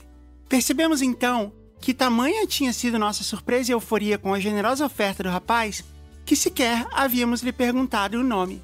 Tudo indicava que seria um nome ao mesmo tempo doce e forte, e seguro e acolhedor. Puro e prestativo, angelical e terreno. Convencionamos chamá-lo de Elias. Convencionamos, né? Tipo, Batizaram a pessoa ali. né? Ai, meu Deus. Quando o ônibus estacionou no destino, a gente estava tão alegre que eu pensava em ver qualquer coisa à frente menos. Ah, não. A caminhonete. Como em uma peça ardilosamente arquitetada, o destino quis que o amigo do Elias escolhesse justamente o único veículo que, como combinado, nos deixava ali, isolados, a ver navios. Faixa 3 Conquista. Elias mostrou-se pensativo. Mirava o carro, observava-nos cabisbaixos, já sem esperanças. Coçou o fino queixo sem barbas, como se avaliasse os impactos das suas próximas palavras e refez a proposta. Querem ir na carroceria? O que, que vocês responderiam? Você vai, né? Mas sim na hora. Lógico. Era isso ou não ir, né? Então, Analisamos os riscos. Não conhecíamos o motorista, nem o carro, estava à noite e a estrada era mal asfaltada e sem iluminação. Aceitamos. É, é que tem que levar em consideração que eles eram universitários, né? Então to- todo mundo que é jovem aceitaria num piscar de olhos. nessas horas também tu perde completamente a noção do perigo, né? Tem algum fã do nenhum de nós, assim? Entendi, que tipo vai em todos os shows, faz loucura pra ir no show. Isso já rolou, assim? Eu não diria que é uma loucura, né? Porque ia um show até uma coisa bacana, assim. Mas tem pessoas que procuram nos acompanhar, às vezes, nos lugares. A gente não esperava encontrar alguém, né? A gente foi fazer show em Buenos Aires, que alguns fãs foram assistir o show lá em Buenos Aires. É claro que aproveitaram para fazer um turismo, né? Mas tem alguns, algumas pessoas que costumam nos seguir, assim, num raio de, vamos lá, sete horas. Que já é bastante, né? Nossa, é muito, sim. Demais. Eu nunca fui num show de nenhum de nós. É uma falha no meu caráter, nunca ter ido. Vai acontecer, vai acontecer. Eu nunca tive a oportunidade, nunca rolou de ter um show que eu pudesse ir. E agora vai ter um agora em São Paulo, né? No festival Somos Rock. É, é um showzão, né? Um festival grandão, né? Nossa, vai ter bastante banda boa mesmo. Vai ser dia 23 de setembro no AMB, se eu não me engano. Nando Reis. Pô, uma galera muito boa. Eu vou estar em São Paulo só até o dia 12. Mais uma vez, eu não vou ver um show de nenhum de nós. Oh, que pena. eu vou mandar antecipar o festival. Quando que você chega em São Paulo? No dia, provavelmente. Você vai no dia. Ou na véspera. Eu não sei se a gente não, tem show na véspera. Se as pessoas acham que ir a um show é um perrengue só para elas, às vezes para os artistas é um perrengue gigante. Sim, sim, Ah, sim, sim. Aí de não sei aonde, que fica não sei quantas horas, aí pode pegar um avião depois. Meu, coração na mão inúmeras vezes. A Fernanda Takai, ela fez um show com o Pato Fu agora, né? E era tipo o show de abertura da turnê de 30 anos. Era o principal show deles, eles estavam esperando há bastante tempo e tal. A Mari até foi, né, Mari? Fui, foi incrível, maravilhoso, inesquecível. Aí eu fui mandar uma mensagem pra ela, assim, tipo, e aí, como é que foi o show? E aí eu vi que ela já tava em Pará de Minas pra fazer outro show. Tipo, não, não para, né? Não tem jeito. Não, todo artista tem que ir onde o povo está. E às vezes é em Guiricema. É. Elias apossou-se do banco do carona e eu, o Cano e um outro cara que apareceu na hora, subimos a parte aberta da caminhonete. Que legal, a entrada. Nossa, desse- brotou um cara. É. o companheiro da vez foi durante todo o trajeto contando histórias de sedução bem-sucedidas que aparentemente não correspondiam à verdade. O roteirista da aventura colocara um divertido coadjuvante em nosso caminho para que esquecêssemos dos perigos do transporte e ignorássemos as fortes rajadas de vento nas nossas cabeças. Entretidos com uma gostosa conversa em que o rapaz retratava em detalhes situações que o mundo real provavelmente não conheceu. um mentiroso legal. Tudo isso gritando, né? Imagino. É, né? No vento, né? Já na cidade, descobrimos que a festa não era exatamente em Guiricema, e sim no Parque de Exposições de Guiricema. Diferença grande quando não se tem carro próprio. Mas Elias tratou de resolver isso também e pediu ao motorista que nos desembarcasse em frente ao parque. Ah, foi fácil essa. Beleza. Chegamos, ainda com bastante antecedência para a hora do show. O Elias partiu, afirmando que se aprontaria e em breve nos veríamos na festa. O Elias é o anjo que o Claudinho mandou. Sim. Poxa, Estávamos adiantados com tempo suficiente para algumas cervejas. Itaipavas vendidas em latões de 473 mililitros. Algo bem incomum para a época. Que preciso, né? Não é 472, nem 474. Por que que eles não põem 23 mililitros a mais? Isso, faz 500, exato. é o peso da lata, será? Eu acho que é porque é um pint, né? Deve ser um lance tipo de globalização. Uma e outra rodada de cachaça. A cachaça de Guiricema deve ser legal. Entre uma e outra rodada de cachaça, um papo cabeça, animamos o rodeio. Eram os únicos que respondiam ao esforçado locutor. Inexplicavelmente, ninguém mais curtiu. Ah, era um rodeio, então. Era um rodeio. Você já tocou em rodeio, Teddy? É, sim, uma experiência que não é dos melhores. Por que não? Porque geralmente tu toca na frente da arena, que seria o rodeio. É comum, quando o rodeio não é bem organizado, que o palco fica muito perto do lugar onde ficam os touros, não é? E aí o cheiro do que vem do lugar ali não é dos melhores, não é? Tem outros rodeios que são muito legais, mas esses, assim, é complicado. Eu cantei no, no rodeio de Barretos e também não foi uma experiência tão legal, não, viu? Apesar dele ser um rodeio super famoso e grande e tal. É o maior rodeio do Brasil. Eu já não gosto de rodeio, vamos falar a verdade. Foi bastante complicado pros músicos, assim, não tinha lugar direito pra ficar, meio mal organizadão, assim. Eu me surpreendi negativamente. Poxa, tô também. Agora tô me contando. Pois é, pois é. O Bochecha devia estar passando pelo mesmo problema nesse momento. Sim. Pouco antes de show começar, a gente se dirigiu para o mais perto possível do palco. Eventos de funk gratuitos não era exatamente o tipo de ambiente em que frequentávamos no dia a dia. Visivelmente, éramos peixes fora d'água naquele espaço, mas aos poucos nos enturmaríamos. Os nossos Timão e Pumba da vida real foram Coxinha e Totobola, dois funkeiros inesquecíveis, nossos novos melhores amigos. Uau. Timão e Pumba da vida real. Os parceiros curtiriam todo o show ao nosso lado e nos ensinaram coreografias. Totobola, a título de informação, era tipo uma telecena mineira daquela época, o que só melhora a história. Ah, o nome Totobola, o apelido dele. Veio o Bochecha. Como um moleque, saltou, brincou, cantou. Era o final feliz de uma saga que beirou o impossível. Nossos olhos brilhavam mais do que nunca. Eu e o Cano nos entreolhávamos, segurávamos as lágrimas e comemorávamos. Nós conseguimos! Nós conseguimos! Nós conseguimos. Faixa 4, Só Love. Só Love. Conquista. Quero te encontrar. Meu compromisso. Rap do Salgueiro. Coisa de cinema. Luminosa. Fico assim sem você. Carrossel de emoções. O nosso sonho, enfim, realizado. Esse foi o setlist, né?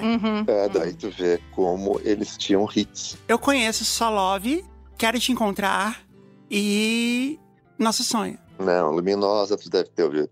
Luminosa, rainha do funk, poderosa. Eu já ouvi essa, é verdade. Você é fã do nenhum de nós que tá ouvindo esse episódio? Você tem aí uma raridade que é o Teddy cantando, Funk do Claudinho Bochecha. fazendo um cover do Bochecha. Olha, isso é inédito, hein? Fica a ideia aí pra um disco de, de covers. Mari, você vai cantar um pra gente também? Avião sem asa, fogueira sem brasa, sou eu, assim sem você. É essa música? Ah, Sim, eles regravaram. Eu vou cantar uma também, porque vocês dois cantaram, eu tenho que cantar também. Só love, só love, só love, só love, só love, só love, só love, só love. Eu lembro de uma entrevista dos dois no Jô. E aí o Jô foi anunciar a música e o Jô falou, só love. Aí eles começam, só love, só love.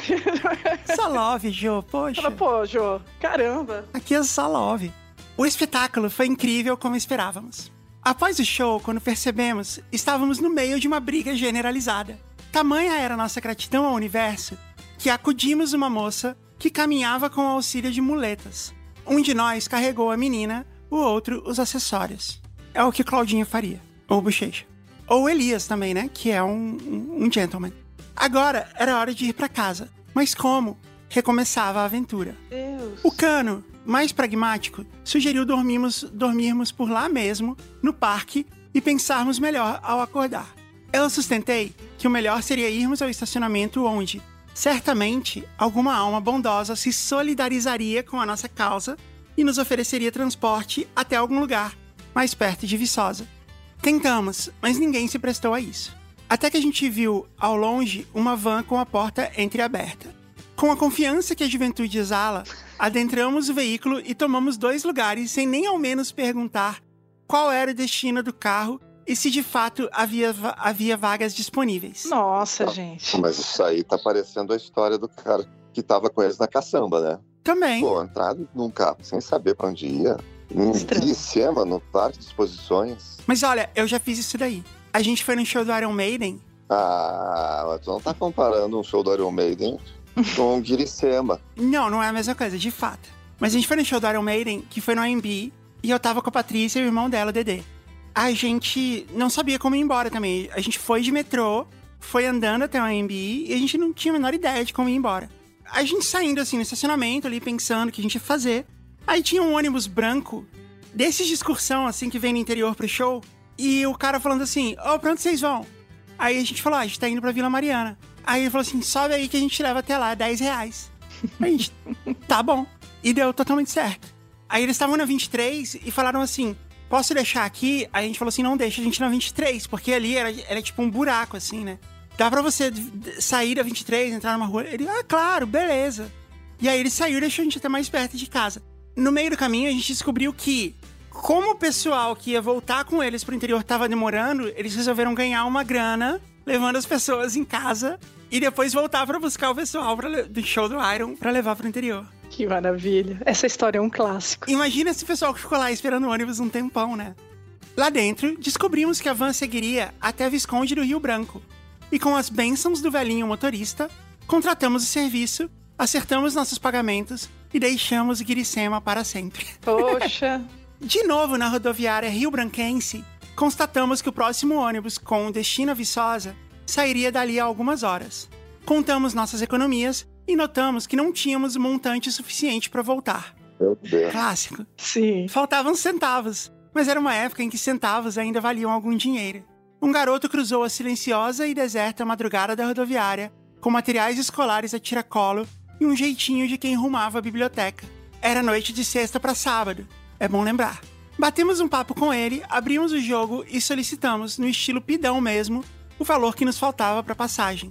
E aí fomos prontamente atendidos pelo simpático menor, que nos doou uns 40 centavos.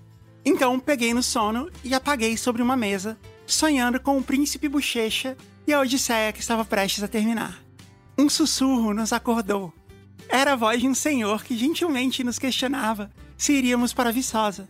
Tentando colocar as ideias no lugar e não aparentar tanto sono, cansaço e ressaca, balançamos a cabeça afirmativamente, enquanto travávamos uma luta com as pálpebras que já se negavam a abrir. Ele se desculpou pela intromissão e nos orientou a pegar um ônibus em que o horário da partida não estava no itinerário fixado à parede, que tomamos como referência, mas que saía mais cedo que os demais. Agradecemos. Em poucos instantes, o tal coletivo chegou. Foi muito mágico isso. Até isso. Foi o Gandalf. V- vamos ver, vamos ver se deu É, certo. pre- é prematuro achar que deu certo. É, sim. Já no ônibus foi que a gente se deu conta de que não havíamos visto Elias na festa. E nossos olhos e mentes se abriram. Talvez estivéssemos diante de um anjo, enviado dos céus, para nos ajudar a chegar ao nosso destino tão almejado. Não só ele, o garoto das moedinhas, o senhor despertador, o velhinho da van, os arcanjos Coxinha e Totobola, o divertido mentiroso, a carruagem Claudinha Turismo. Seriam todos eles seres fantásticos que se materializaram neste universo com o intuito de nos conduzir, encorajar e proteger? Ficamos em silêncio, refletindo quão especial havia sido aquela noite. Foi mesmo. Sim. O Elias, inclusive, nos dissera que estudava na UFV, a mesma universidade que nós, mas nunca mais tivemos notícias dele. Quem sabe morava de fato em outra dimensão. Cruz? Você tá esperando a viagem de ácido. Sim, talvez eles nunca tenham saído de Viçosa, Teddy. Você tem um ponto. Eles estão no ponto de ônibus Claro, até é, agora, ser. viajando. É, sim. Eles só foram até a rodoviária e voltaram. Sim. Na manhã de sábado, estávamos de volta a Viçosa. Eu me despedi do cano, provavelmente a única testemunha de carne e osso dessa história. E fui pra casa, cansado, mas com o coração leve e feliz de quem acabara de viver a mais mística de todas as aventuras do mundo real em busca de um ídolo. Eu gosto tanto dessa história que escolhi ela para abrir o meu livro de crônicas, o Isso que eu falei. Inclusive hoje, no dia que eu escrevo este e-mail, 2 de março de 2023, estou muito feliz porque assinei contrato com uma editora.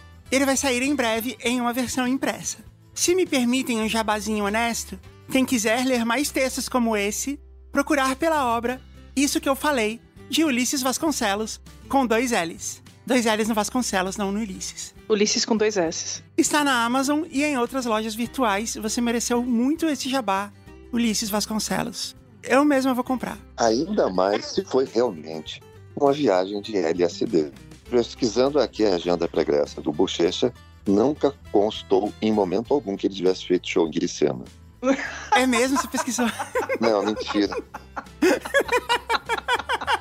Mas seria uma plot twist. Seria muito legal ele ter tomado um ácido tão maluco que ele viu o show, né, inteiro. Né? Ele fez dois amigos, o Totobola e o Coxinha. Ia ser engraçado se Coxinha, na verdade, fosse uma coxinha da rodoviária. E o Totobola, fosse que ele falou que era uma telecena, né? Fosse uma- um carnê do Totobola vendendo, assim, na rodoviária. É, a cidade de Glicema fica nos Andes.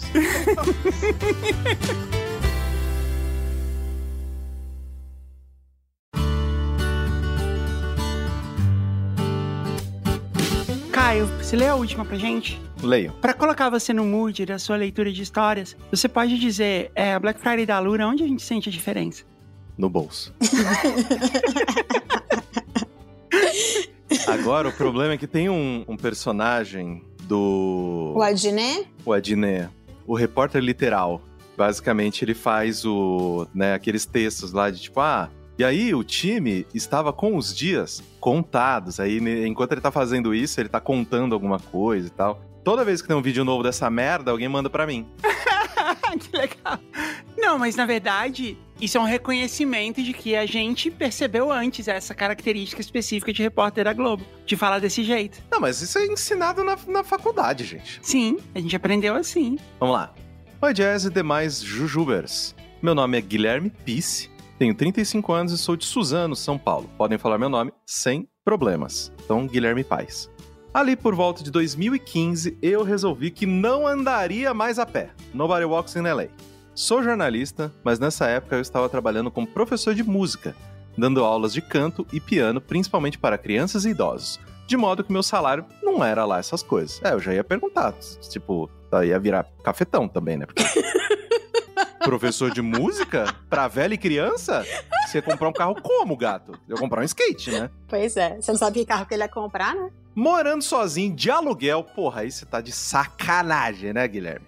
Morando sozinho de aluguel, não sobrava muita grana, a não ser uns trocados pra pagar os ensaios da minha banda e tomar uma cerveja por mês. Porém, apertei o cinto, contei as moedas e consegui juntar incríveis 1.500 reais. Essa era a minha verba pra investir em um carro. 1.500 reais Cara, com 1.500 reais você não compra nenhuma bis. em 2015. Ele comprou uma bicicleta. Entrei naqueles sites de compra e venda de usados e fui pesquisando, mas a maioria do que eu encontrava eram carros que já nem andavam mais, só pra sucata o uso de peças. Eu fui olhar aqui, em 2015, um Celta Zero custava 32 mil reais. Exato. Eu estava de olho em um Fuquinha, mas todos os anúncios tinham a já conhecida observação de quem frequenta os grupos de rolo do Facebook, só para rodar. Eu descobri que esse só para rodar significava que o carro estava com tantas irregularidades e atrasos que se você fosse pego, rodava. o veículo iria direto para o pátio e você provavelmente teria algum problema com a polícia. Pelo menos você não tá sendo enganado. Exatamente. Eu já tava quase desistindo quando o espírito de da Black Friday brilhou em mim. Era novembro, me dando ânimos para uma última tentativa. Fucei nos anúncios e encontrei, lá, perdido entre as últimas páginas da barra de rolagem, o Chevette branco que viria a ser meu primeiro carro. Gente, foi encosto da Black Friday, né? Que bateu nele. O problema é que o vendedor estava em Diadema, a uns bons 50 quilômetros de casa. Saquei meus 1.500 reaisinhos, meti o dinheiro na cueca e fui de van, ônibus, trem e Uber pro local. O caminho de ida levou umas duas horas e meia, mas quando se mora na zona leste de São Paulo, qualquer caminho dura duas horas e meia. Isso é verdade. O bairro do vendedor era bastante simples, assim como o vendedor, que me recebeu na frente de sua casa, onde o Chevette estava estacionado. Conversamos sobre a situação dos documentos do carro, que incrivelmente estavam ótimas, sem multas ou atrasos que pudessem me complicar ou dar dor de cabeça. Tá bom então. No entanto, o carro era uma peça em particular. Um dia ele deve ter sido realmente branco, como constava nos documentos. Hoje, ele era a cor de buraco com ferrugem. As portas não abriam direito, e quando você conseguia abrir, elas não fechavam muito bem. A longarina estava, estava rachada, o que provavelmente deveria ter sido motivo para eu desistir imediatamente da compra. Eu não sei o que é longarina, gente, desculpa. Na verdade, é uma parte do chassi que garante a rigidez dele, sabe? Que garante que. Garante que o carro vai ficar em um só, uma peça só. Ele não foi um carro que se partiu em dois e foi soldado no meio, porque esse carro não, não é seguro, entendeu? Ok. É por isso que quando você capota um carro, qualquer batida que tá no teto do carro, acabou, deu PT. Não importa que tenha sido leve.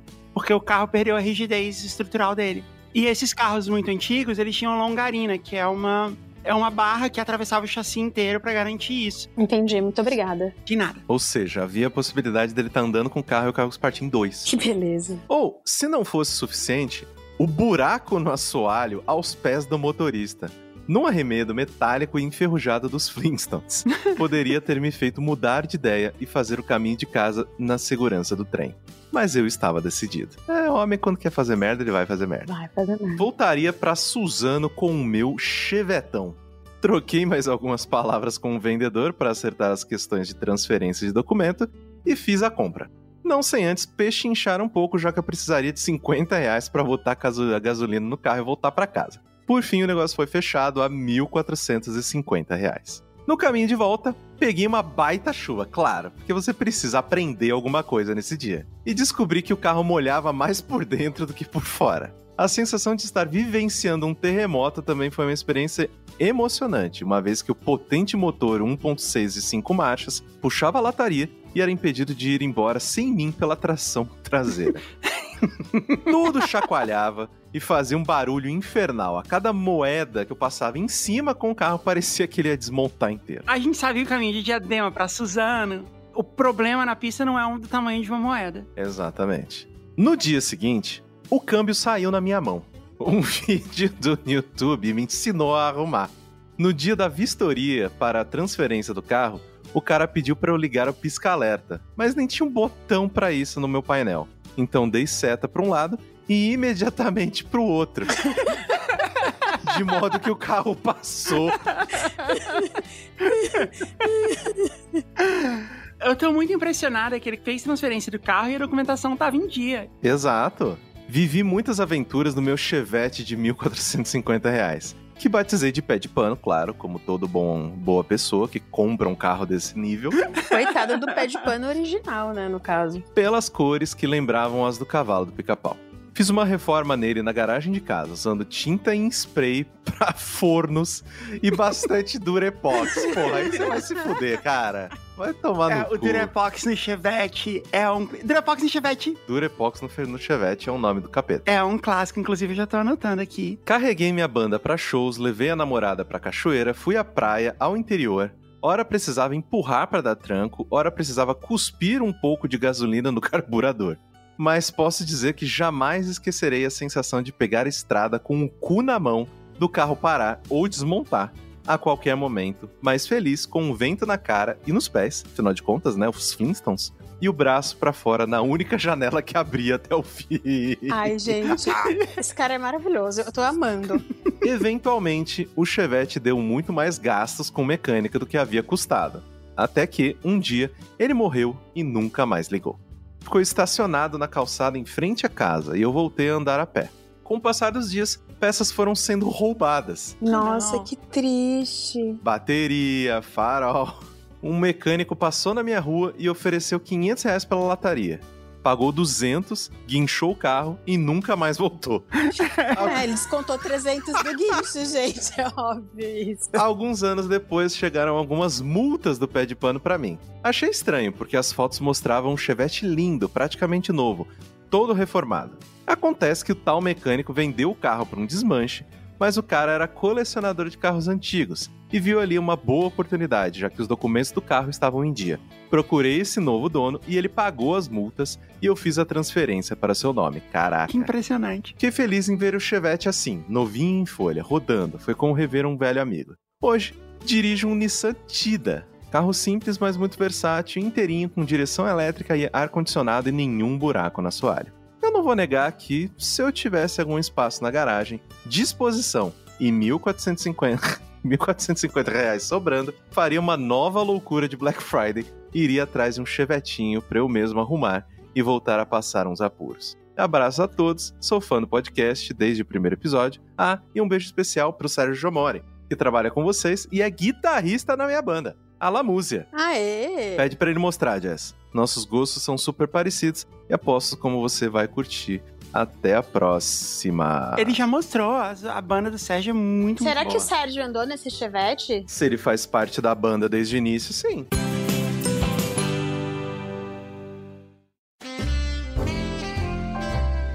Caio, você pode ler a próxima, por favor? Essa eu prometo me, me, me comportar ainda, porque ainda tá no liberado, né? Tá no PG-13. Sim. Olá, Jazz, Rafa, Caio e talvez Bia. Na verdade, não foi a Bia, foi a Kat. Porque aparentemente ela já está convidada para o programa em que possivelmente, talvez não muito provavelmente, essa história seja lida. Muito confuso, mas tá tudo certo. Nossa, que loucura. Meu nome é. Mas peço que troquem os nomes dessa história, porque ela ainda é secreta e é possível contar nos dedos de uma mão as pessoas que já a conhecem. Se mais de duas pessoas conhecem, a história é conhecida por todos. É. Mas vamos mentir aqui pra nós mesmos e fingir que né, as pessoas não sabem que foi o Gilberto que mandou. Aê! não, não foi não. Vamos dar nome de marcas de camisinha? Você conhece várias? Ah, não, a gente. John Tex? Eu só conheço John Tex. A gente vai tentando aqui, vai lá. Se fosse proibido, eu ia dizer pra gente dar nomes de piroca. Exato. Mas não, melhor não. Na próxima história a gente faz isso. Tá vendo? Já vai assinando lá, você que tá ouvindo. A minha história poderia ter sido enviada para o episódio do Dia dos Namorados, muito provavelmente, pois ela se passa no dia 12 de junho de 2016. Mas demorou um pouco para eu, de fato, tomar a decisão de escrever. Antes de começar a contar de fato o que aconteceu no dia em questão, é necessário que eu faça um breve contexto. Em 2013, eu conheci a outra personagem que divide o protagonismo dessa história e da minha vida. A. Olá. Não, pô, não, não, não, não. Pô, Outro nome, outro nome. Porque pode ser o Cebolinha participando da próxima história, isso. É. Pega da minha Lola. Não, mas é Ola, não Lola. Eu sei. Tá bom, vou dar outro nome. Não, pode ser Ola. Que aí eu penso no futebol. É, Ola. Ah, Ola! Eu escutei Lola. Não, é Ola, marca de camisinha Ola. Eu sou nascido e criado em uma casa cristã, e isso tem relevância para a história. Em 2013, quando participava de um acampamento de carnaval da minha igreja, eu notei em meio a tantos acampantes uma linda garota. Olhos lindos, cabelos apaixonantes e uma expressão meiga que eu nunca tinha encontrado em nenhuma outra pessoa.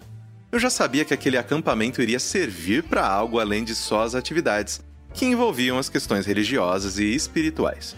Bom, nos conhecemos durante aquele carnaval e viramos bons amigos.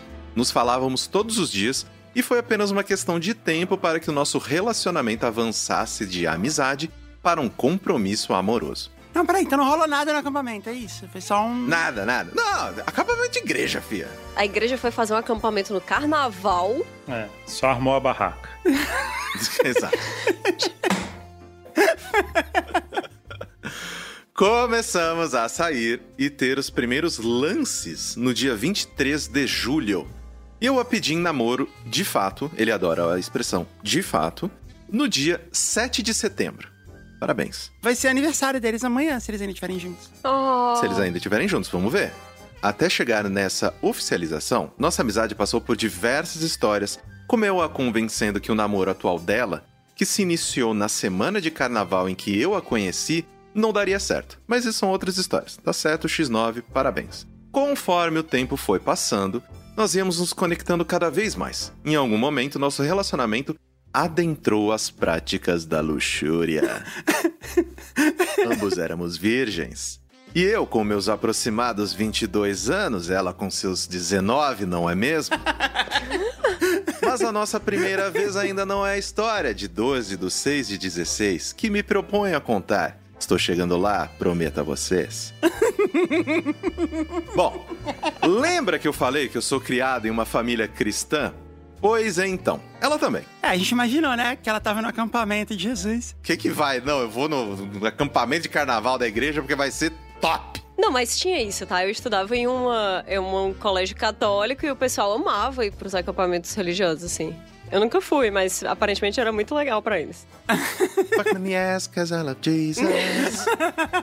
Vamos lá. Próxima história, Caio, não agora. E vocês já devem ter imaginado que termos iniciado nossa vida sexual antes do casamento não é algo que está dentro do planejado de uma vida com conduta cristã. Mas a vida é assim. Nem sempre as coisas acontecem conforme a gente espera de fato. Oh, de fato aí de novo. Achei bem esperado. Obviamente que essa parte do nosso relacionamento acontecia de maneira discreta, sem que isso fosse uma informação aberta para a minha família. É, eles não faziam na sala, assim, na hora do almoço, né? É, exatamente, né? Não teve pai vendo a espada. É muito fácil agradar a Mari, gente. É muito fácil. É o melhor público que eu tenho. Era um típico assunto que eu não sentia necessidade de compartilhar e meus pais não faziam questão de saber. Era mais confortável dessa forma. Os pais dela, por sua vez, já sabiam que no nosso relacionamento estava nesse nível. Ela tinha menos filtros e mais facilidade para ser aberta sobre esse assunto. Pois bem, chegamos em meados de 2016. Em algum momento surgiu a conversa de irmos comemorar o Dia dos Namorados em um motel. O planejamento era passar a noite, um período de 12 horas com direito a uma pizza. que mais que tem 12 horas? Pernoite. Pernoite. Porçãozinha de provolônia milanesa. Farofa de ovos. Café da manhã, talvez, né? Deve rolar um biscoitinho, água e sal, com aquela manteiguinha. Girando a portinhola lá pra ninguém se olhar no, no olho, porque aparentemente é uma coisa, né? Teve o escândalo do cara, de um jogador que tava no motel recentemente, né? E aí na conta o pessoal ficou vendo tudo que ele pediu e ele, ele tinha pedido um pastel dentro do motel.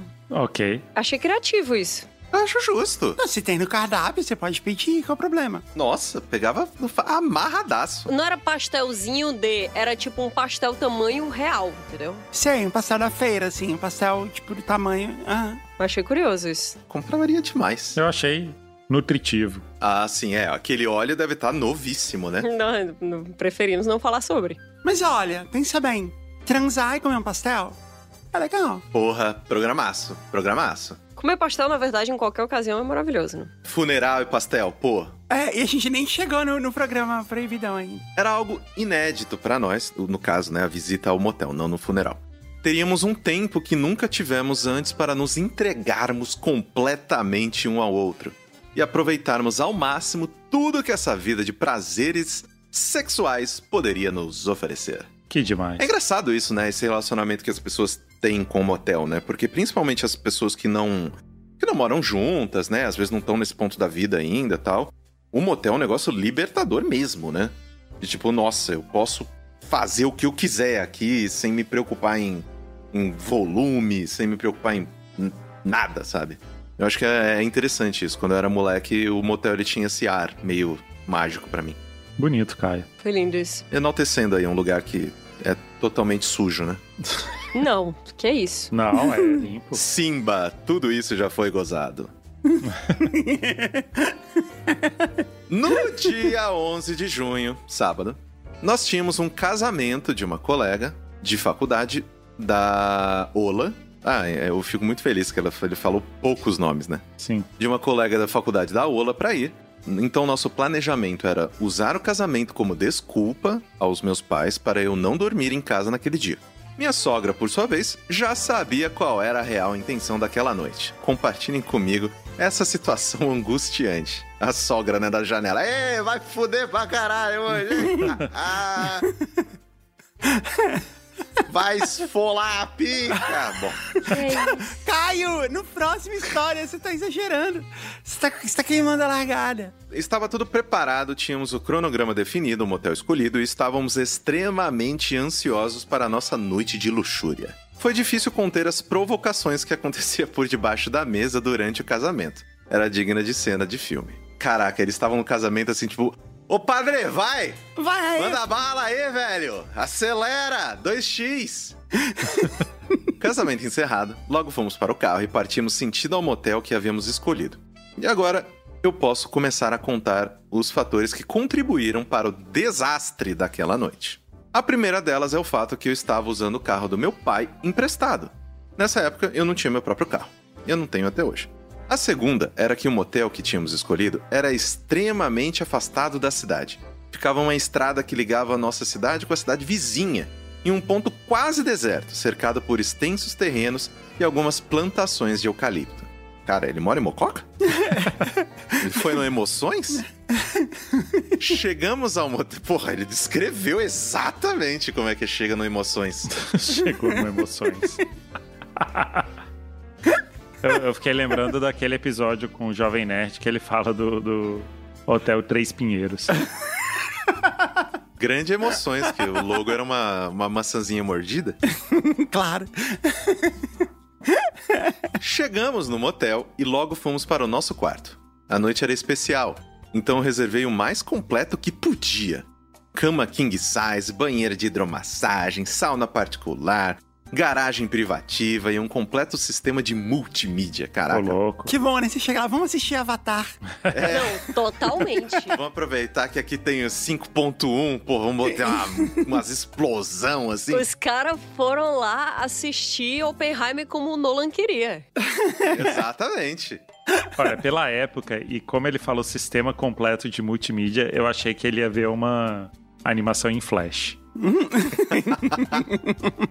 Animação do bebê dançando, né? É, não, não, não nessa ocasião. É, não, não, não, depois. Naquele quarto, nós nos entregamos como nunca havíamos feito. Experimentamos de praticamente tudo que podíamos. Diversas posições ainda não experimentadas, diversas técnicas novas. Vocês inventaram o sexo 2? Batemos o recorde de balas house preta utilizadas, tudo em uma. Oh, meu que Deus do céu. isso? Tudo estava maravilhoso. Mas tinha um fator peculiar presente naquela noite. Estávamos passando por uma das maiores frentes frias da região nos últimos anos, ao ponto de que o dia seguinte bateria recordes de temperatura registrada na cidade. Ele acabou de colocar aqui o link da notícia falando da temperatura na cidade naquele dia. Então não era mococa. Não era, não era uma coca. Mas eu vou dizer, desculpinha, tá? Isso de estar à frente fria. Vai pra sauna. Após uma das noites mais intensas da nossa vida, chegou a hora de voltarmos à realidade. Já eram seis e meia da manhã, no domingo do dia 12, e tínhamos que deixar o quarto até às sete. Não, pô, aí você tá de sacanagem. Quem que marca um pernoite que vai só até às sete da manhã? É, esse quarto vai ser desocupado pra quem? Às sete da manhã. Quem que vai chegar às sete da manhã no motel, cara? Eu acho que ele queria chegar em casa antes dos pais acordarem. E tem a questão da grana também. Ele pagou 12 horas e é isso aí. Senão era mais caro. E você pode querer também ir pro, pro motel antes do trabalho, por exemplo. Pegamos nossas coisas, entramos no carro e eu abri o portão da garagem privativa. E quando dei partida no carro do meu pai, nada aconteceu. O carro não ligava. Ah, não. Chevette a álcool. Sim, naquele momento, meu dia se transformaria em um dos momentos mais angustiantes que eu já passei. Tentei algumas vezes dar partida no carro e nada acontecia. O carro do meu pai estava abastecido com etanol, é claro, também conhecido como álcool, e aparentemente o tanque de reserva da partida estava seco. Ah, rapaz. Ficou com a luxúria na cabeça, pensando no sistema multimídia e não conferiu o básico. Carro é, é, é, que é flex, não serve você deixar ele ligado esquentando? Não sei, acho que ele não conseguia fazer e dar a partida, né? Não conseguia. Como pra isso que tinha esse tanquinho, né? Hoje em dia não tem mais. Não tem, né? Mas antigamente tinha esse tanquinho que você colocava gasolina só pra partida. E você tinha que deixar ele cheio, né? Nossa, eu juro que não é uma piada com o dia do sexo, mas ele não poderia fazer uma chupeta de, do tanque pro. Não, porque o problema não era a bateria. O problema é que o, o álcool, ele não dá a temperatura suficiente para o motor começar a, a funcionar, a explodir. E aí, antigamente, esses carros, eles tinham um tanquinho de gasolina, pequenininho ali de meio litro, que usava essa gasolina só para dar partida. Só que os carros flex mais modernos, eles têm um sistema de aquecedor no bico injetor, que faz com que esse álcool já chegue aquecido e faz funcionar. Então eles nem têm tanquinho mais. Mas antigamente precisava ter o tanquinho funcionando, tinha que ter colocado gasolina nesse tanquinho aí. É só meio litro, mantém ele cheio. E voltamos em breve com mais um episódio de Siga Bem Caminhoneiro. Ah, A cena seguinte era eu de roupa social, lembra que a gente tava num casamento antes? Empurrando o carro em ponto morto para o pátio do motel, com a Ola sentada no volante, sem saber dirigir, torcendo para uma tentativa de dar o famoso tranco no carro e torcer para que isso resolvesse meu problema. Foram vários metros resumidos a, veras, a meras tentativas. Não é fácil empurrar um carro sozinho em um local plano e tinha umas lombadas a cada 50 metros. Sim, ele tinha lombada dentro do pátio do hotel, claro, porque né, para você não sair fugido. Faz sentido, senão a galera ia ficar batendo racha lá dentro, né? Porque é para isso que você vai no motel, para assistir Oppenheimer e tirar racha. Exato. Após algumas tentativas de partida, a bateria do carro pareceu que não respondia mais como deveria. nossa, não. Agora entra a parte da chupeta, Kátia. E isso me levou ao momento mais constrangedor do dia. Voltei para o quarto que havia alugado, peguei o telefone, telefonei para a recepção e fui atendido por uma atendente que aparentava estar com um pouco de sono. Ela atende dizendo: Recepção, que eu posso ajudar? Eu, de dentro de um quarto de motel, já. Excelente. Já perdido com tantas coisas na minha mente acontecendo, respondo: Moça, eu acho que eu preciso de uma chupeta.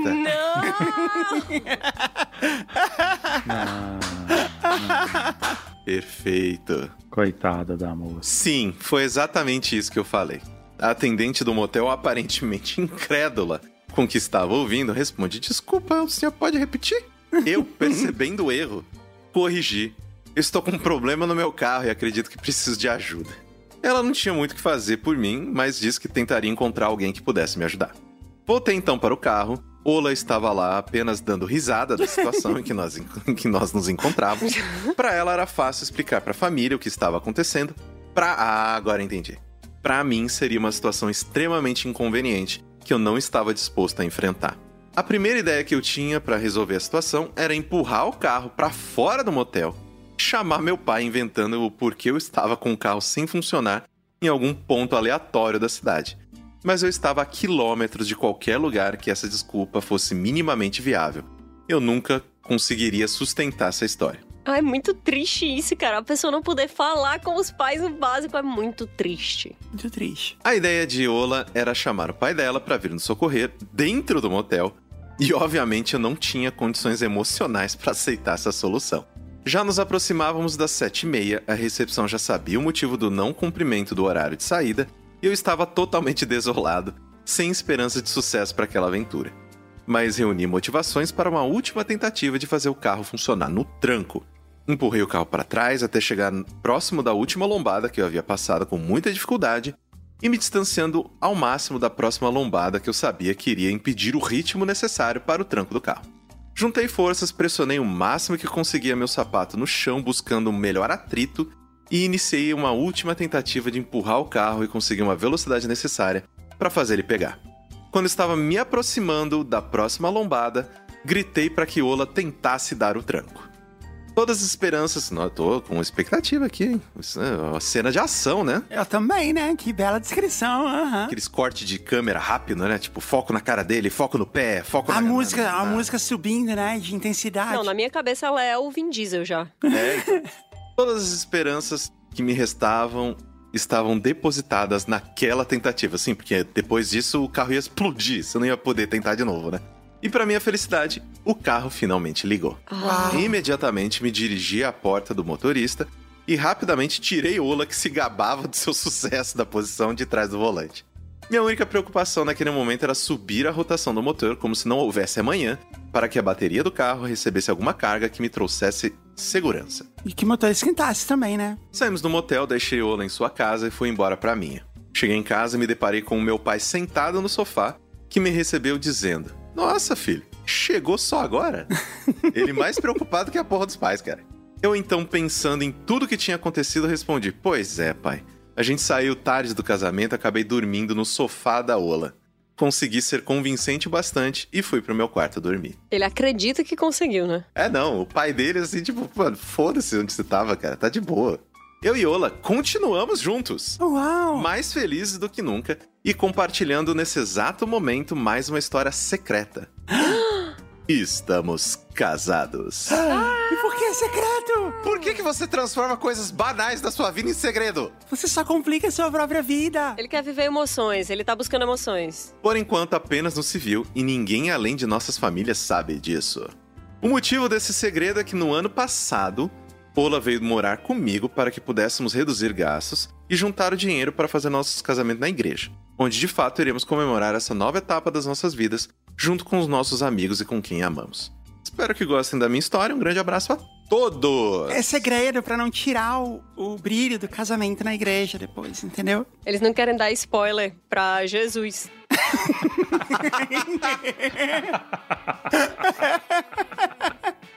ok, o programa não acabou. Ele continua lá no grupo secreto. Tô livre! A gente de fato vai liberar o Caio pra ele falar as coisas que ele fala. É só assinar jujubacast.com barra grupo e você vai ter acesso às próximas histórias que a gente vai contar.